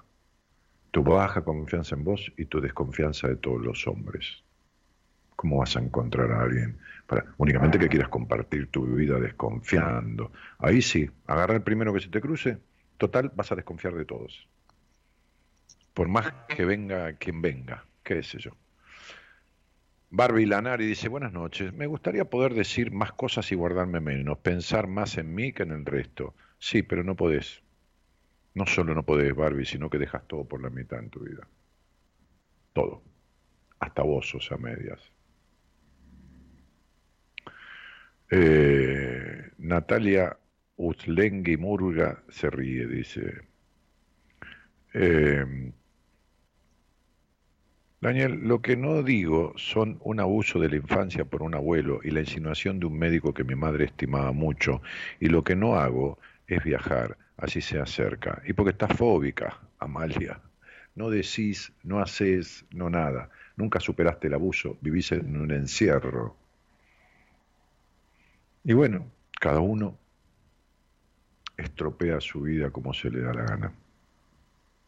Ale Jaramillo dice, acá en la Patagonia se escucha perfecto, Dani. Y porque yo grito, ¿viste? Y llega hasta, Chubut, Santa Cruz, Tierra del, llega hasta Tierra del Fuego. Habló fuerte. se escucha bien, dice Mari Gen. Se escucha bien, dice Inés Soto. Se escucha perfecto, dice Miriam Susana. Bueno, muchas gracias, muchas gracias. Este, después un muchacho decía, eh, no, lo que pasa es que yo preguntaba, porque como se, eh, tuvo la misma canción que el otro día, se ve que nunca escuchaste el programa, ¿no? La misma canción suena siempre. Yo abro con una canción y esa canción sigue. Entonces el tipo por las dudas desconfía y pregunta, ¿no? Este, Dani, te escucho hace muchos años, dice Cristina Arroyo Galván, y hace muchos años que desconfías. ¿Cuál es tu problema? Yo te estoy diciendo lo que es, ¿querés saber? Vení al aire conmigo, que te lo explico enseguida, vas a ver cómo. Hace muchos años que desconfías, desde que tenés más o menos un uso coherente de razón, digo, de, no te vas a creer que desde mucho, ¿eh? por ahí desde los 10 años, 12. Giovanna Paredes Menem Dice, saludo desde La Rioja Capital, siempre lo escucho, Daniel, muchas bendiciones y éxito para usted y su familia. Lo escucho hace mucho tiempo, cuando estudiaba Derecho, en las largas noches de estudio, y ahora, gracias a Dios, ya me gradué de abogada y estoy muy feliz por haber logrado mi sueño. Y bueno, y yo te felicito por eso. Y con mi nueva pareja soy muy feliz. Eh, implementé sus consejos, bueno, que serían mis opiniones, no mis consejos, porque yo consejo no doy, pero bueno, mis opiniones, y te sirvieron, bueno, me alegro, Negri, a otro no le sirve para nada, a otro le sirve, así es la vida, ¿viste? Este, así que me alegro mucho y te felicito, Giovanna querida, por este título y por lo feliz que estás, me alegra mucho, realmente, y haberte servido en, en un cachito de algo, porque, a ver, el mérito es tuyo, yo puedo dar 40 opiniones, pero si vos no te resuenan y no las pones en marcha, ¿no? como esta señora que me escucha hace 15 años y sigue tal cual, va, peor, porque lo que está igual empeora, ¿viste? Mariana Miño dice, Dani, lo del vínculo es súper importante, sentirse a salvo para depositar cosas horribles en una persona que te escucha para resolver juntos el nudo. Muy bien, muy bien, muy bien, muy bien, así es. A mí me encantaría encontrar una chica que me comprenda en todo y disfrutemos la vida, dice Nahuel, David Nahuel Andreo. Bueno, dale Nahuel. El otro día me pediste el teléfono o me preguntaste por un terapeuta o algo así, ¿no? En Instagram, ¿puede ser o, no?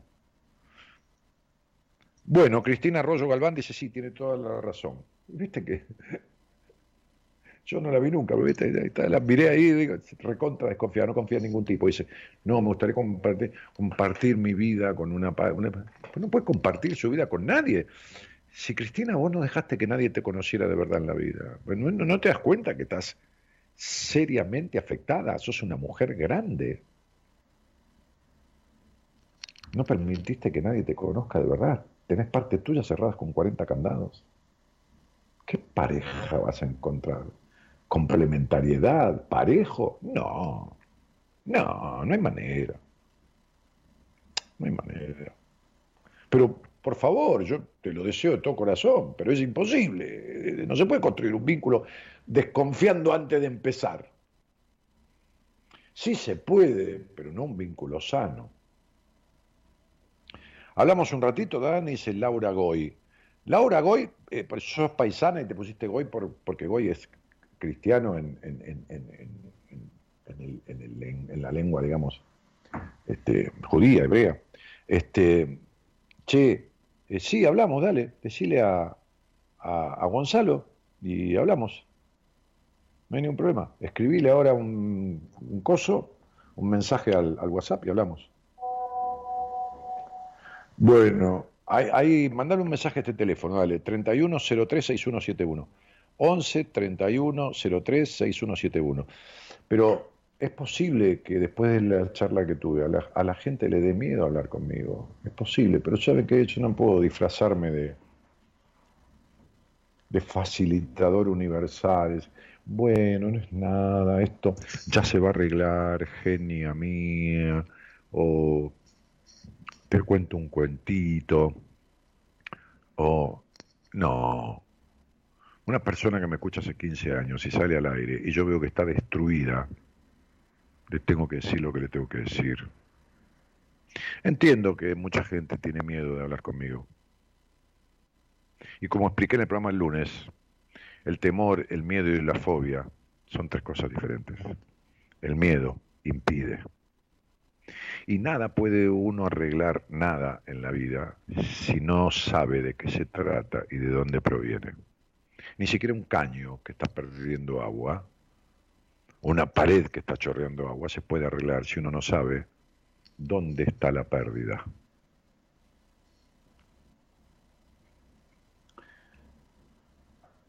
¿Qué sé yo? En fin. Bueno, dale, Laura, 11 31 03 6171, mandar un mensajito de WhatsApp este, y, Gonzalo te saca el aire, ya le acabo de, de dar el ok. Saludos de España, dice Sonia Villafañe. Estoy con pacientes de muchos lugares del mundo. ¿eh? Tomé una psicóloga de España, que vive en España, este, este, que, empezamos el tratamiento hoy. Este, la había visto hace un tiempo, me estaba esperando que llegara la fecha que yo más o menos le di, pero Romina Rand dice un grande, Dani, sí, y sí, Romina es cierto. Eh, la verdad que soy, estoy grande. Tienes razón. No estoy viejo, eh, pero estoy grande. Tu simpleza y forma directa de decir las cosas es curativo, porque hablas con el alma, dice Cristian García. Sí, desde el alma, hablo por lo que aprendí, pero desde lo que siento. ¿Me entendés? Sí, me parece que sí, Cristian, que es algo así. Eh, bueno, nada. Agradezco los reconocimientos por la charla que tuve recién con esa señora en general y este, saludas ahí desde Vera de qué rico escucharte, debe ser centroamericana, ¿no? Para que diga eso. Saludos a ti y a todo el equipo, ¿cómo, tu, cómo estuvo tu día? Bien, bien, bien, trabajando, fui un rato a la, piscina a hacer un poco de ejercicio y movimiento del cuerpo y las piernas y los brazos y todo, este, así que bien. Bueno, pon un temita, Gerardo, y si hay un llamado, conversamos un poco. Si alguien quiere enterarse de qué le pasa para poder empezar a caminar el derrotero, por no repetir la palabra camino, de salida, lo charlamos, o esa chica que quería hablar conmigo lo mismo. Vamos.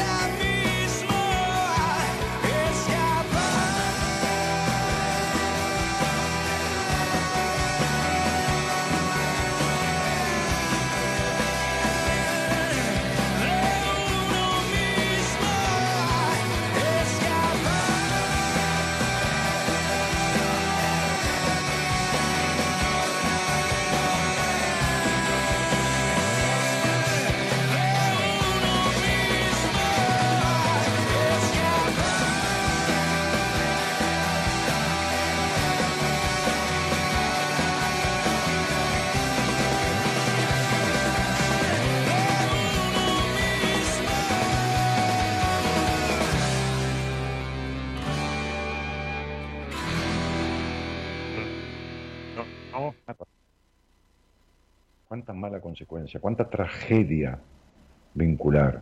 Fíjese que el escapar de uno mismo produce atraer un psicópata o una psicópata y lleva a la muerte.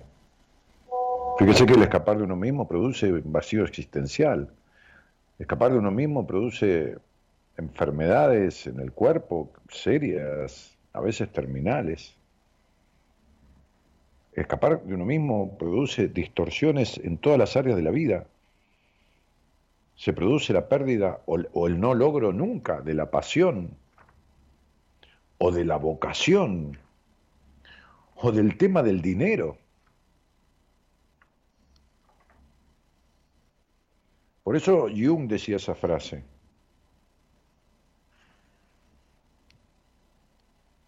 Decía, el proceso en terapia es acompañar al paciente al maravilloso viaje del encuentro consigo mismo.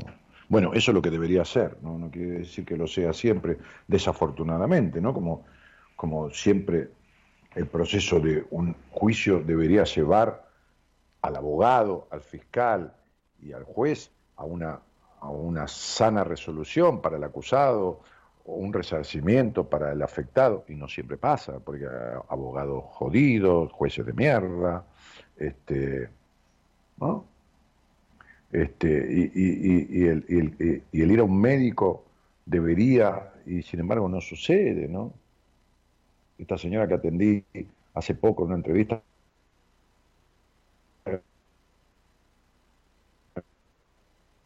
la entrevista, yo te escucho y, vos hablas de una manera que te quiero, y te lo dijo, vieja, ¿cómo tenés la espalda? Le dije yo, ¿no? Era por teléfono, ¿eh? no, no, no, no, no sabía ella usar, digamos, así la videollamada, bueno, no importa. Este, este, o- y eh, la vi con el, su estudio numerológico, yo le puse el nombre todo y ahí me saltó, ¿no? Una estructura, un, un- problema físico. No, no. Y me dijo, vos sabés que el médico me dijo, por eso iba a hablar con un médico amigo mío que, que- que fue el primer médico que tuvo el programa hace 25 años, ¿no? Que, que tuve en el equipo. Este, un tipo muy capaz, y he hablado con él en, en estos últimos años un par de veces, al aire. Y el médico le dijo, yo te opero de la, de la, de la, de las, de la columna, en la parte de las cervicales, y te cambio la vida. Te cambia la vida. Bueno, quedó peor que nunca. Escapar de uno mismo, como le dije, vieja, no se resuelve con una operación. Muchas personas se operan y siguen con los mismos dolores.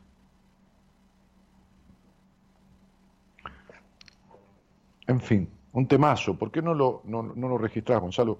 Querido, hazme el favor. Por ahí arrancamos la semana que viene con este tema que, que Gerardo fue buscando y escuchando para, para, ponerlo. Hola, buenas noches. Buenas noches. ¿Quién está por ahí? ¿Quién anda? Hola, buenas noches. eh, ¿Qué tal, Daniel? Hola. Bien. Sí, te escucho. ¿Bien? Eh, bueno, soy Graciela. Graciela. Bueno, Sí. Graciela. ¿Graciela de dónde? De Longchamps. De De Longchamps. Ok. Este, y, y, ¿cómo se llama? ¿Nos conocemos de, de dónde, Grace, o desde cuándo? Nos conocemos desde hace 12 años con interrupciones, por supuesto. Sí, está bien. Pero eh, en un momento clave en mi vida llegaste. Y bueno, Eh, entonces eh, escucho. a ver, vos estabas buscando algo y yo aparecí, ¿no? Sí, Pues sí, la sí, cosa. sí. Sí, vos buscabas. Yo no llego.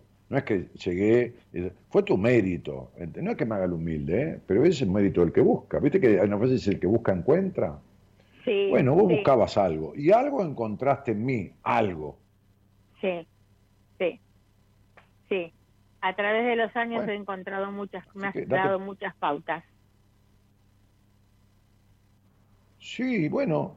Vos las tomaste. ¿A vos te sirvieron o no? ¿Qué sé yo? Pero en su momento. ¿Y con quién vivís? Eh, mira, eh, en realidad mi, mi casa es un complejo habitacional. ¿Está tu ex también? No, porque yo, yo, mm, yo tenía mi casa con un terreno muy grande y abajo vive mi hija con su familia y yo me mudé arriba, me hice algo chiquito para mí sola porque soy viuda.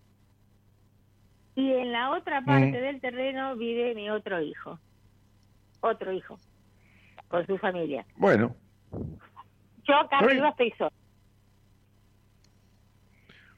Está bien, tenés tu departamento y hay tres unidades de vivienda, ¿no? Lo que sería un este, este, un lote subdividido en tres viviendas y bueno, nada, por ahí ni, ni hiciste, por supuesto, el plano de subdivisión. ¿Para qué si son toda una familia, no? No, no lo hice, no, no lo hice, no lo hice. No, ¿y ¿para qué? Va a ser un mon- montón de plata si Sí, esa es la ley, Somos 13 todos la, la ley 13.512 de la, de la propiedad, se llama ley 13.512 de propiedad horizontal.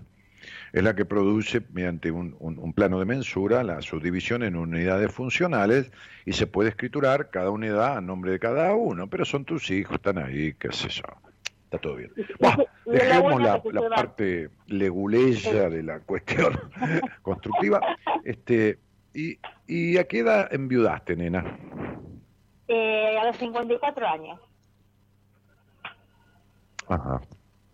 Bueno, este, ¿y cómo, cómo está tu vida? En general, viste, siempre uno tiene quilombo, viste, algún que otro quilombo tenemos todos, pero Sí, eh, mm, eh, yo, eh, ¿cómo te puedo explicar? Eh, no, no te alejes del teléfono, sé buenita, dale. no, no, no, no, sí, lo, lo, lo tengo al, al- igual. Lo que pasa es que me pasé a otra habitación. Será eso. Lo que pasa es que Ah. que están arreglando, yo vivo cerca de las vías y están arreglando las vías. ¿Me escuchás? Ah, qué suerte. Sí, medio que se entrecorta y se fue que se fue la señal porque te alejaste del, del, del router, ¿no? No, no, no me alejé, no, no me alejé, no, para nada. Bueno, Eh, bueno, intentemos eh, ahí, ahí ponerlo cerca. Que, digo, ¿cómo va tu vida? ¿Cómo está tu vida? Bueno, eh, fueron años duros, ¿no? Porque tuve una relación muy muy buena con mi marido y bueno, fueron años muy duros. Pero Ujú. había adelante, am- am- como vos decís, eh, con tu ayuda también. Eh, o sea, encontré en vos eh, muchas cosas que me ayudaron en los en peores momentos. He hablado con vos en dos oportunidades y me diste con un caño para que guarde y tenga. Pero me sirvió. Bueno, Me- está bien. El tema ahora Che, es que ¿y tu marido, ¿y tu marido qué edad tenía cuando se murió? 62, Mm, 62. ¿El corazón Este- o qué? Eh, una, sí, una muerte súbita, un ataque al corazón. fue a la mañana, Mm. me dio un beso, como dice el tango, y no volvió más. Partió Así para fue. siempre. ¿Eh? Te mintió, porque dijo, bueno, nos vemos la noche. Y no volvió y no volvió. Te abandonó no igual que tu padre. sí, sí. Bueno, fueron Ah. años muy duros, pero bueno, salí adelante y hace cuatro años me diagnosticaron celiaquía. Mira, che, ¿tenés Así este, tenés este alguna actividad o estás jubilada o haces alguna tarea? Eh, me o sea, yo era bordadora, tuve que seguir Mm. trabajando cuando nació y bueno, hasta que llegó un día que dije, no bordo más. Y dije, no me va a faltar. Y la verdad, no me sobró, pero no me faltó. Hasta hoy. ¿No? Sí. y me dediqué a escuchar, te voy a decir lo que he hecho. Eh, hice Reiki, o sea, hice No. Reiki, No, mi vida, podés Eh. empezar de vuelta. Po- eh, se corta todo, mi vida, se corta. Desapareces de repente. Yo Entonces, bordabas ¿eh? y un día dijiste no bordo más. Espera un poco, espera. Y entonces ahí dijiste que no te va a faltar, que el dinero y, y cómo te sostuviste. Por lo que había Eh. quedado de tu herencia, qué sé yo, qué cosa. No, no, no, no, con la, con la pensión nada más. Ah, no se escuchó, ¿ves, mami? No se escuchó. Bueno, muy bien, muy bien. Bueno. Con eso dije, bueno, me arreglo, me voy a arreglar. bueno, No me, te arreglaste. no me va a faltar. no te bueno, sobró ni te faltó. Claro, claro, sí. Como vos decís muchas veces que, que hay, hay personas que no le va a faltar nunca y, y- aunque no sea rica. vos lo decís muchas veces. Ah, no tiene nada que ver eso. El hombre más rico del mundo, en este momento, que es el dueño de Tesla, no puede dormir solo. Nunca. Y, Nunca pudo Sí. en toda su vida. y vos- vos- O sea, por eso tuvo cinco o seis mujeres, que no, no hay problema, no puede tener 14, si las mujeres están de acuerdo, está divino. Pero pero Sí. se casó, tuvo hijos, se volvió a casar, tuvo hijos, se volvió a separar, se volvió a casar con la misma mujer, se había separado y otra más, y otra más, y otra más. Pero el problema es que no puede estar solo, así tuvo un padre terrible y una madre, Claro. Bueno, que ni te cuento, este, y el tipo no, no ha resuelto nada, es el hombre más rico del mundo, declarado por la revista Forbes, 188 mil millones de dólares, creo que lo decía el otro día, y el tipo no puede dormir solo, con lo cual tiene que estar con alguien por necesidad más que por deseo, ¿entendés? Sí, sí, sí, sí, sí. Así que Bueno, yo, es, yo no. es rica, ricamente pobre, ¿se entiende? Sí, sí, sí, sí. Yo no, yo no, mm, no sentí la necesidad de tener este otra compañía y estuve 38 años casada, me casé muy joven, yo tenía 16 años cuando me casé. Está Ese es bien. el tren, el- ese, es el, ese ruido es, del tren. Bien, no, no, no se escucha acá, tranquilo. Bueno, entonces te recetaron, te recetaron, te diagnosticaron celiaquía, Sí, ¿no? hace cuatro años. Y la celiaquía Sí. tiene que ver con el pan, ¿viste? Sí, Y el pan es la familia, la unión, pero la familia de la que venís. sí, Y la celiaquía Sí. tiene que ver con, con la cuestión del pan, de la familia, del- del- del- del- de la amorosidad de, de esa etapa, pero también tiene que ver con la cuestión de la exigencia, la minus, la minu, viste que para ser bordadora tenés que ser minuciosa, viste, porque lo que es bordar, ¿no? Es, es un arte, viste, es como filetear, viste, bueno, pero vos sos minuciosa en todo, ¿no ves que tus hijos no se fue ninguno de ahí? ¿No ves que, bueno, sos una madre, sos una gallina, ¿entendés? Donde vas vos, uno- van van los pollitos atrás. Hay uno que sí se fue. Sí, pobre, nomás que irse se escapó ese.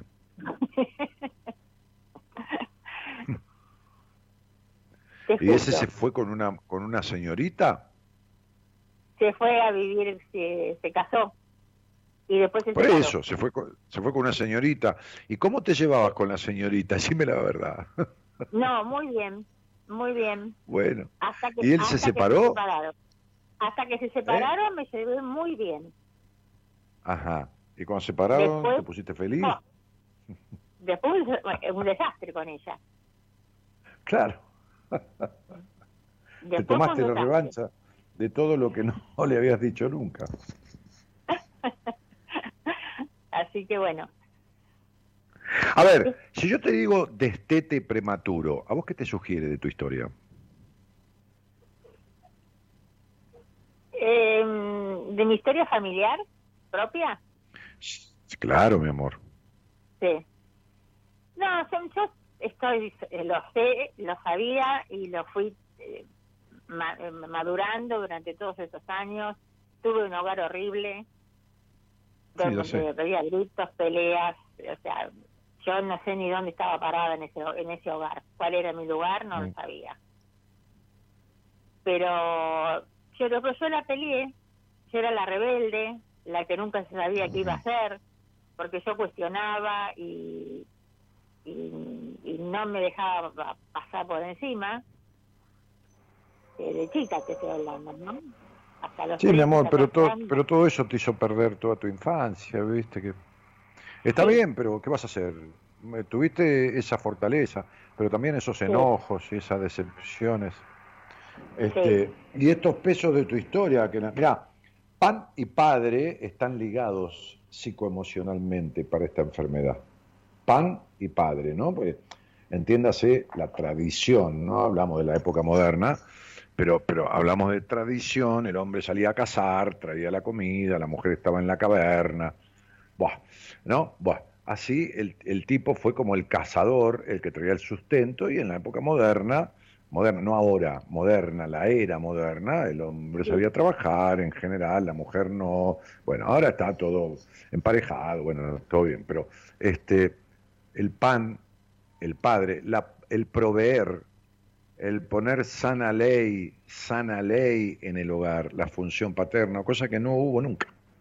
Esta No. chica se crió en una exigencia desmedida, una exigencia que venía de afuera por las situaciones controvertidas y la niña vivía bajo presión, y una exigencia de sí misma para poder zafarse un poco de eso, ¿entendés?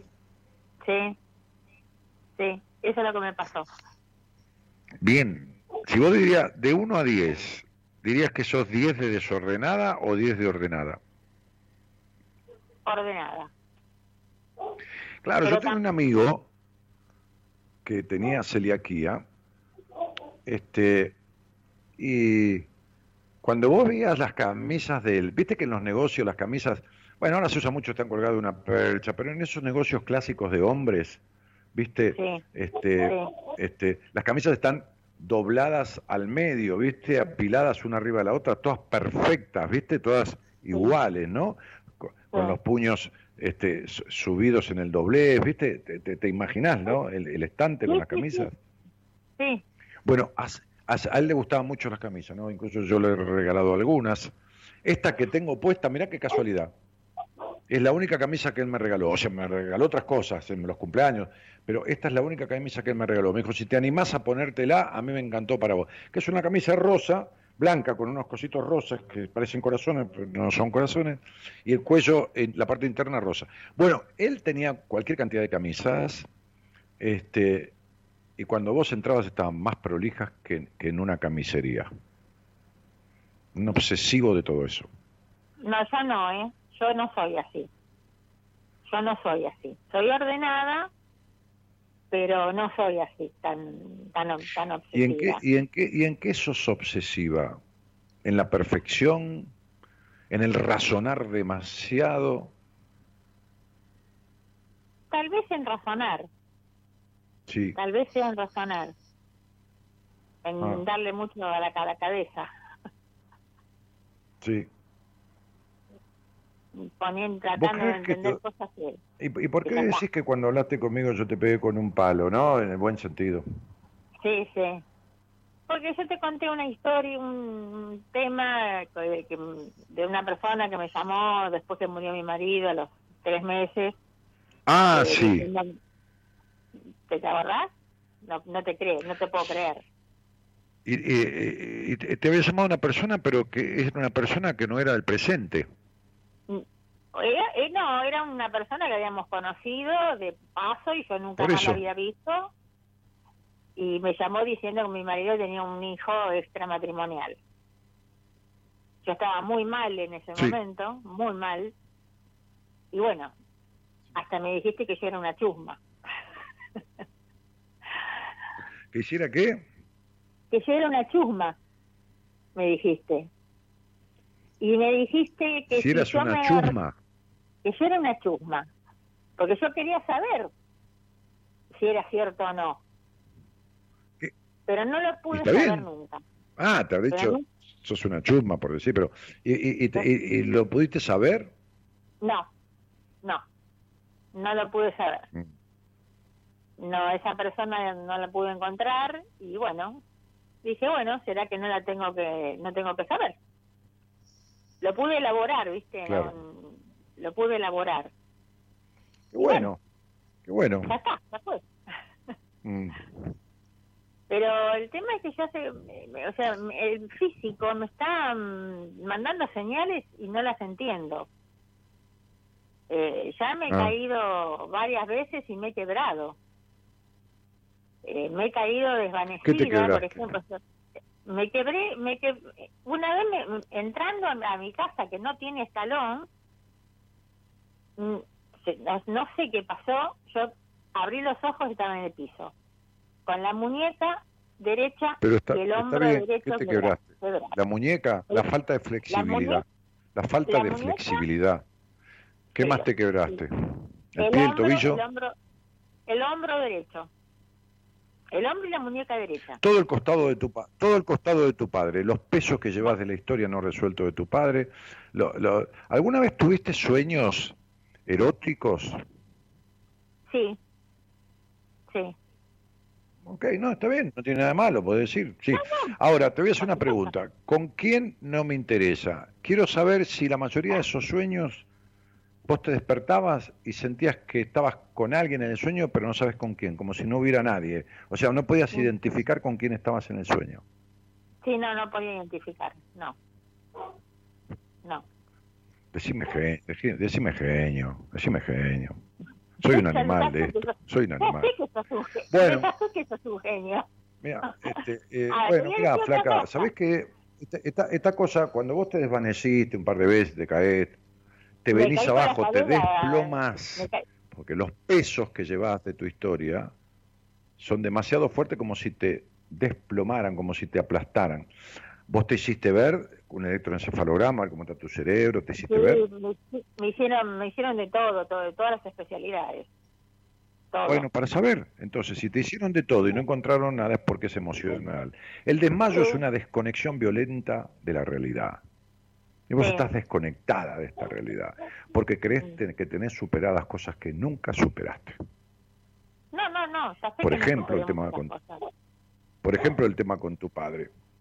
Y entonces eso, eh, eh, eh, mira, la vida es como un profesor que vos te querés hacer la boluda mirando para otro lado y cuanto más mirás para otro lado, más te dice pase al frente. ¿Entendés? Sí, sí. Con mi madre Bueno, tampoco lo tengo Entonces, cuanto vos más Daniel. para otro lado, cuando vos, cuanto vos más mirás para otro lado, más te empuja con lo que no tenés resuelto.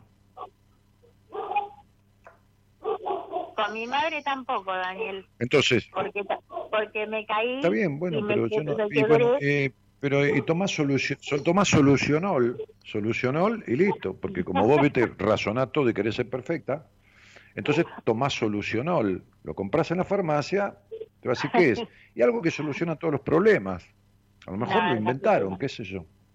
No, ya sé que no, que no, eso no es la solución. La solución es, Bueno, mi amor, es, Esto viene de ahí. vos, tu costado momento- derecho, la falta de libertad en tu vida.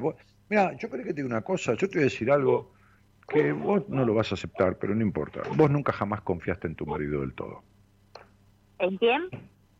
Pero bueno, en tu marido Ah, nunca, nunca jamás confiaste plen- plenamente, jamás.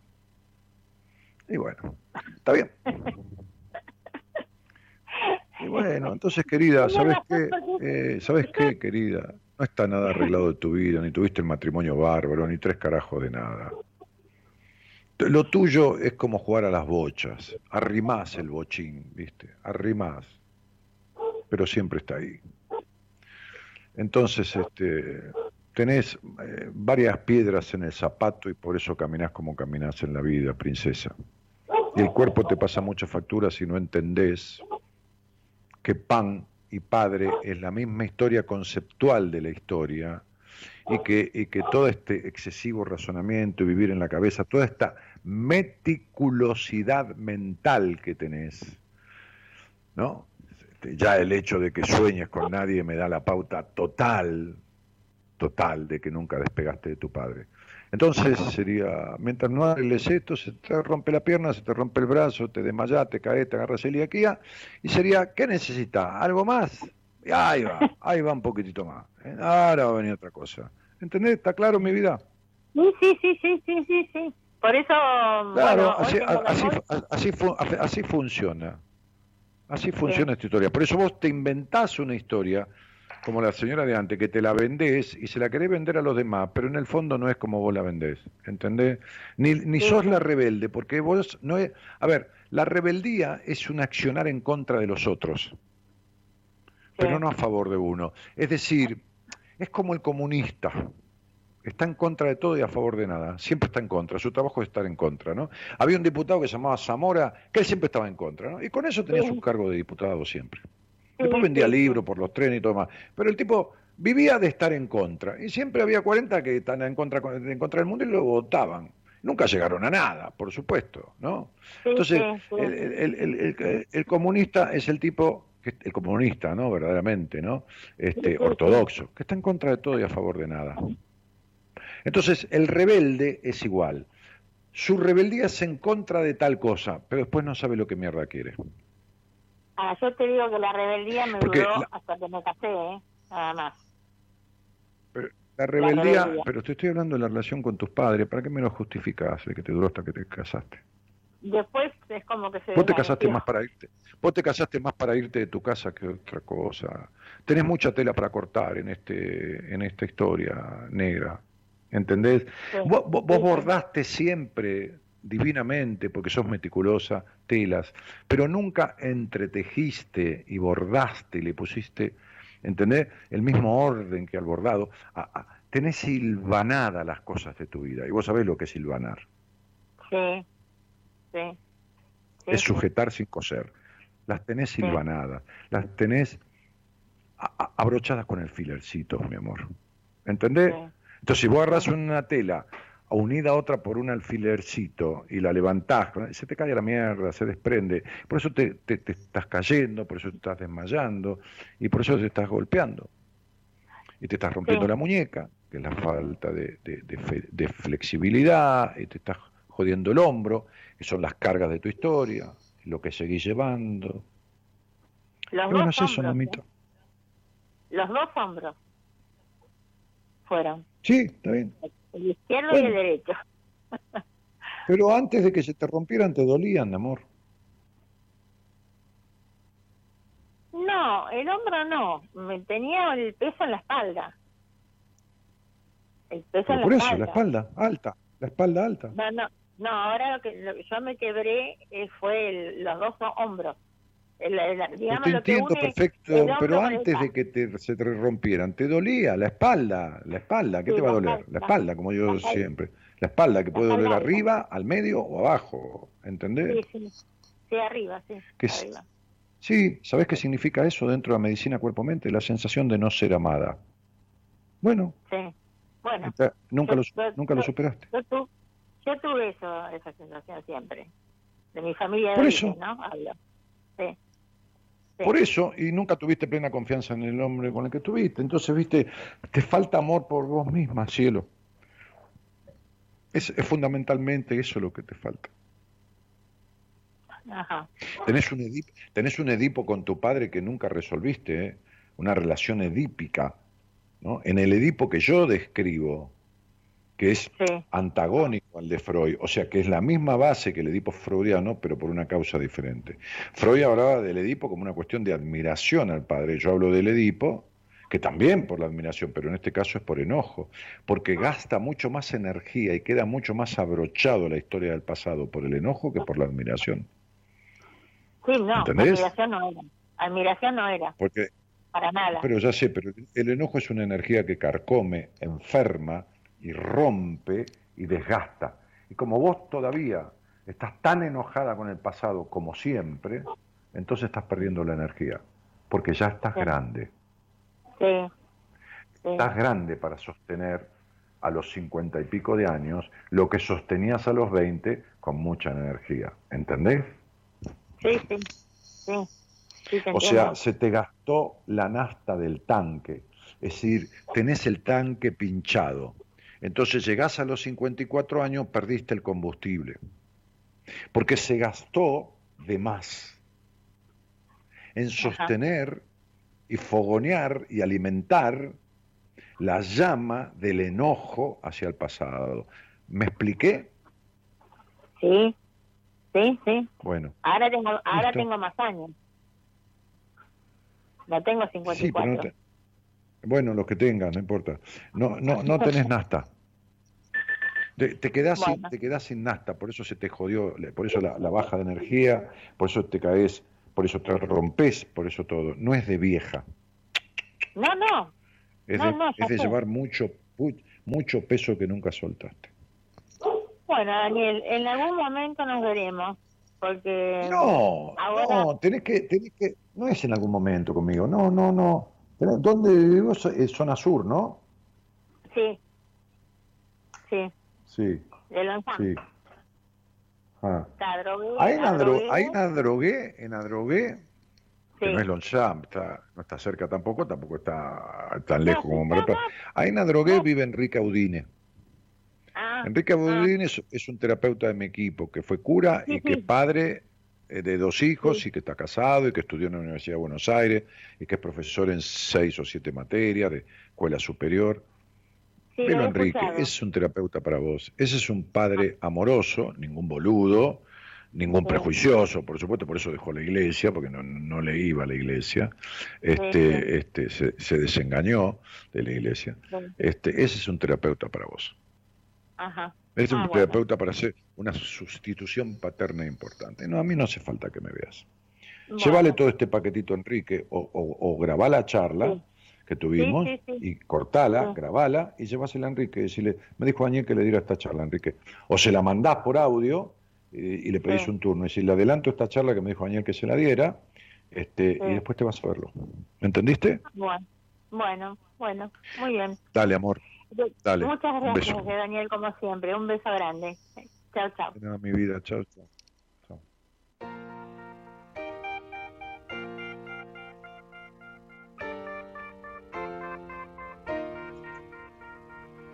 Casi es la mitad que por los pelos. Casi es la distancia entre mis dedos y tu piel. Casi para mí es el verbo ser.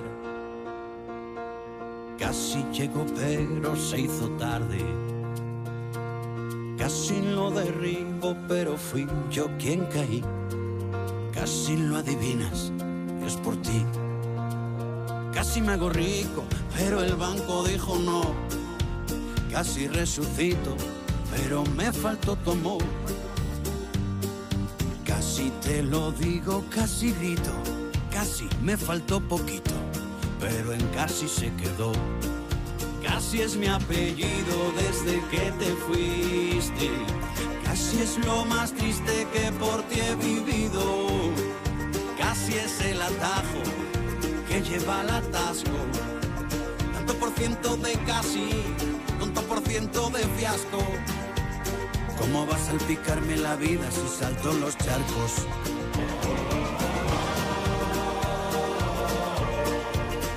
Este tema de Melendi, que es casi, con el cual vamos a terminar el programa. Voy a leer unos mensajitos y vamos a volver a ponerlos, claro, porque es un temón, ¿no? Casi, todo casi, ¿no? Como la mujer que hablé al principio, como la señora esta, ¿no? Todo, todo casi, casi libre del pasado, casi esto, casi confío, casi todo. ¿eh? Entonces, este, David, otra vez un mensaje, David Andreo, dice, estoy siendo obsesivo desde hace mucho tiempo con todas las cosas, pero lo estoy tratando con mi psiquiatra. Ella dice que tengo alma de mujer. Mira, David, yo no estuve en la, en la charla donde tu psiquiatra te dijo eso, así que no sé ni qué te dijo ella, porque yo no estaba, ni qué entendiste, pero hace rato me dijiste que querés encontrar una chica para armar una pareja. No entiendo cómo tu psiquiatra te ha dicho que vos tenés alma de mujer y en qué sentido te lo dijo. Eh, y no sé si tu psiquiatra es tu terapeuta o solo te medica. Eh, la verdad que no sé. Y no sé por qué vas al psiquiatra. Así que no sé nada y no voy a emitir opinión. Vos opinás mucho, pero me parece que no sabes nada tampoco. De vos mismo, campeón. ¿eh? Eh, qué aburrida, dice Lucy Ancelucci. Este, y, y dice, no sé lo que quiero, pero lo quiero ya. Algo así sería lo mío, dice Rodrigo Reguero. Sí, como un niño, o sea, nunca creciste. Quiero participar en el programa y hablar con Dani. ¿Cómo lo hago? Vivo en Colombia, gracias. Jimena Buccelli, es muy simple. Ahí tenés un teléfono en, en el pie de la transmisión, en el, en el pie del Facebook. Agregale el código de Argentina 549, que habría, habría que ponerlo así, Gerardo, para la gente del exterior. 549, ¿no? O Gonzalo, digo, quien lo tenga que poner ahí. Cualquiera, bueno. 54911 3103 6171. Posteale, Gonza, posteale a la piba el, el teléfono con los códigos y que, y que llame y que te mande un mensaje el lunes y hablamos con ella. Este, una cachetada a la realidad cuando tratás de escapar, dice, sí, sí. Bueno, muy bien. Este, te digo genio, dice Cristina. Estoy jodiendo. Eh, bueno, Fernando jode que se le corta y todo el mundo nos echa. ¿Qué manera que tienen los seres humanos de echarle la culpa a los demás? Nunca asumen que tienen un problema con la transmisión, con la señal, con, los datos, con el wifi. No, hay unas 7.000 personas escuchando, ¿no? Nadie se queja. A él le falta la, audición y entonces le echa la culpa a que nosotros este, transmitimos con un problema. Este, es, bárbaro. Eh, bueno, muy bien. Dani, ¿cómo hacer para dejar atrás el pasado, un pasado donde no se enseñaron a respetar a la otra persona? Tengo una hija y espero no repetir lo mismo. Sin duda que lo vas a repetir. Con el padre de tu hija o vos misma. Porque no lo tenés arreglado. Es imposible que no. Jimena Braco dice, Dani, es la primera vez que te escucho. Quisiera saber cuáles son mis caños rotos. Quiero que... Bueno, hablemoslo. Yo como te voy a decir algo que sin hablar con vos. Este, nos estamos yendo. Gerardo, manda el tema que nos vamos, porque todo el mundo estar por terminar el programa llena de posteos y durante el programa se quedan ahí. Bueno, vamos.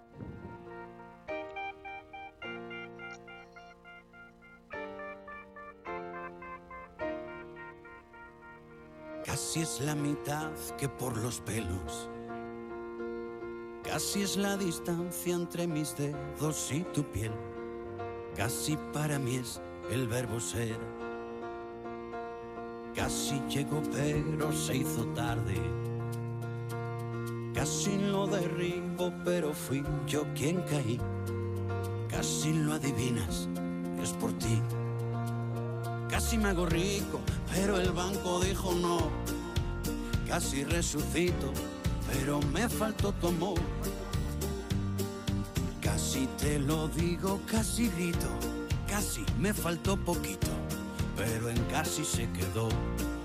Casi es mi apellido desde que te fuiste. Casi es lo más triste que por ti he vivido.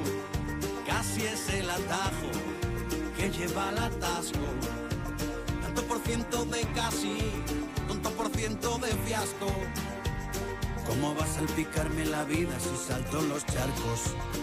Bueno, y no, no casi nos vamos, no vamos, ¿no? Este, Gerardo Subirano operó técnicamente y musicalizó el programa y Gonzalo Comito hizo la producción. A mí me tocó conducir eh, eh, este programa como desde hace 27 años que lo hago. Mañana le tocará el turno a un psicólogo del equipo, este, el licenciado en psicología de la Universidad de Buenos Aires, Pablo Mayoral. Ah, así que casi, casi, casi lo digo, casi vivo, casi confío, casi no sirve para nada. Si estás en ese casi, deja de desperdiciar tu vida. Buenas noches y gracias por estar.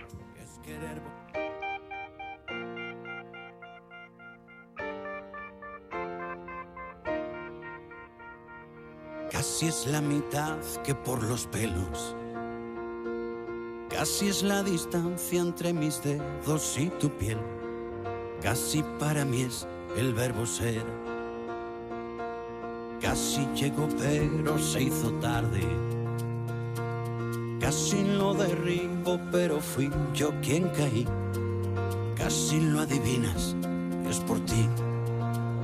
Casi me hago rico, pero el banco dijo no. Casi resucito, pero me faltó tu amor. Casi te lo digo, casi grito, casi me faltó poquito, pero en casi se quedó. Casi es mi apellido desde que te fuiste. Casi es lo más triste que por ti he vivido. Casi es el atajo que lleva al atasco. Tanto por ciento de casi, ciento de fiasco. ¿Cómo va a salpicarme la vida si salto en los charcos?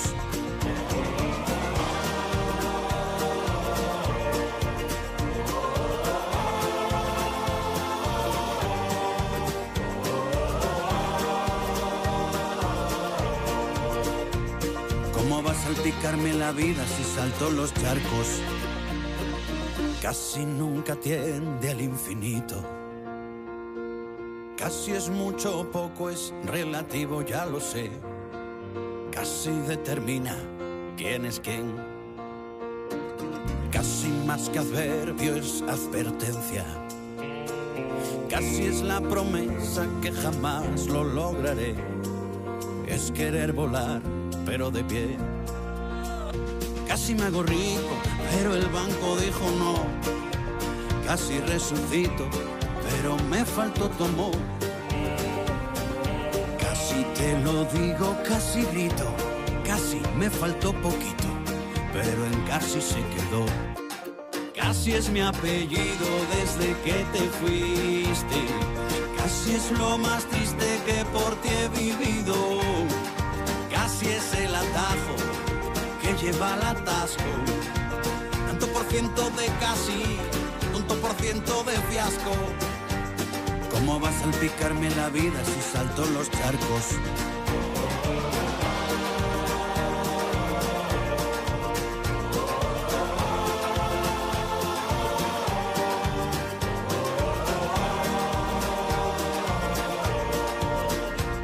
¿Cómo va a salpicarme la vida si salto los charcos? Casi es el silencio donde se esconde el valor. Es el prisionero de la duda. Casi es la semilla de la que nace la flor. Que queda en capullo de por vida.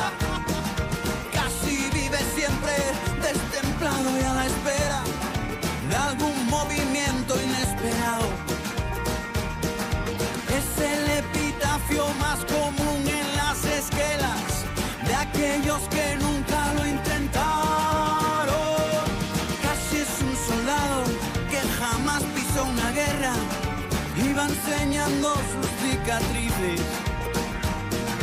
Casi es ese cuento tan famélico y hambriento donde nunca se comen perdices.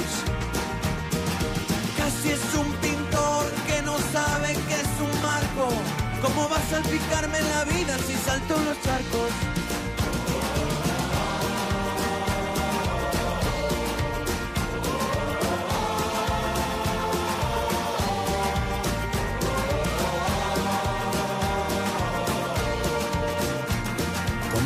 ¿Cómo va a salpicarme la vida si salto los charcos?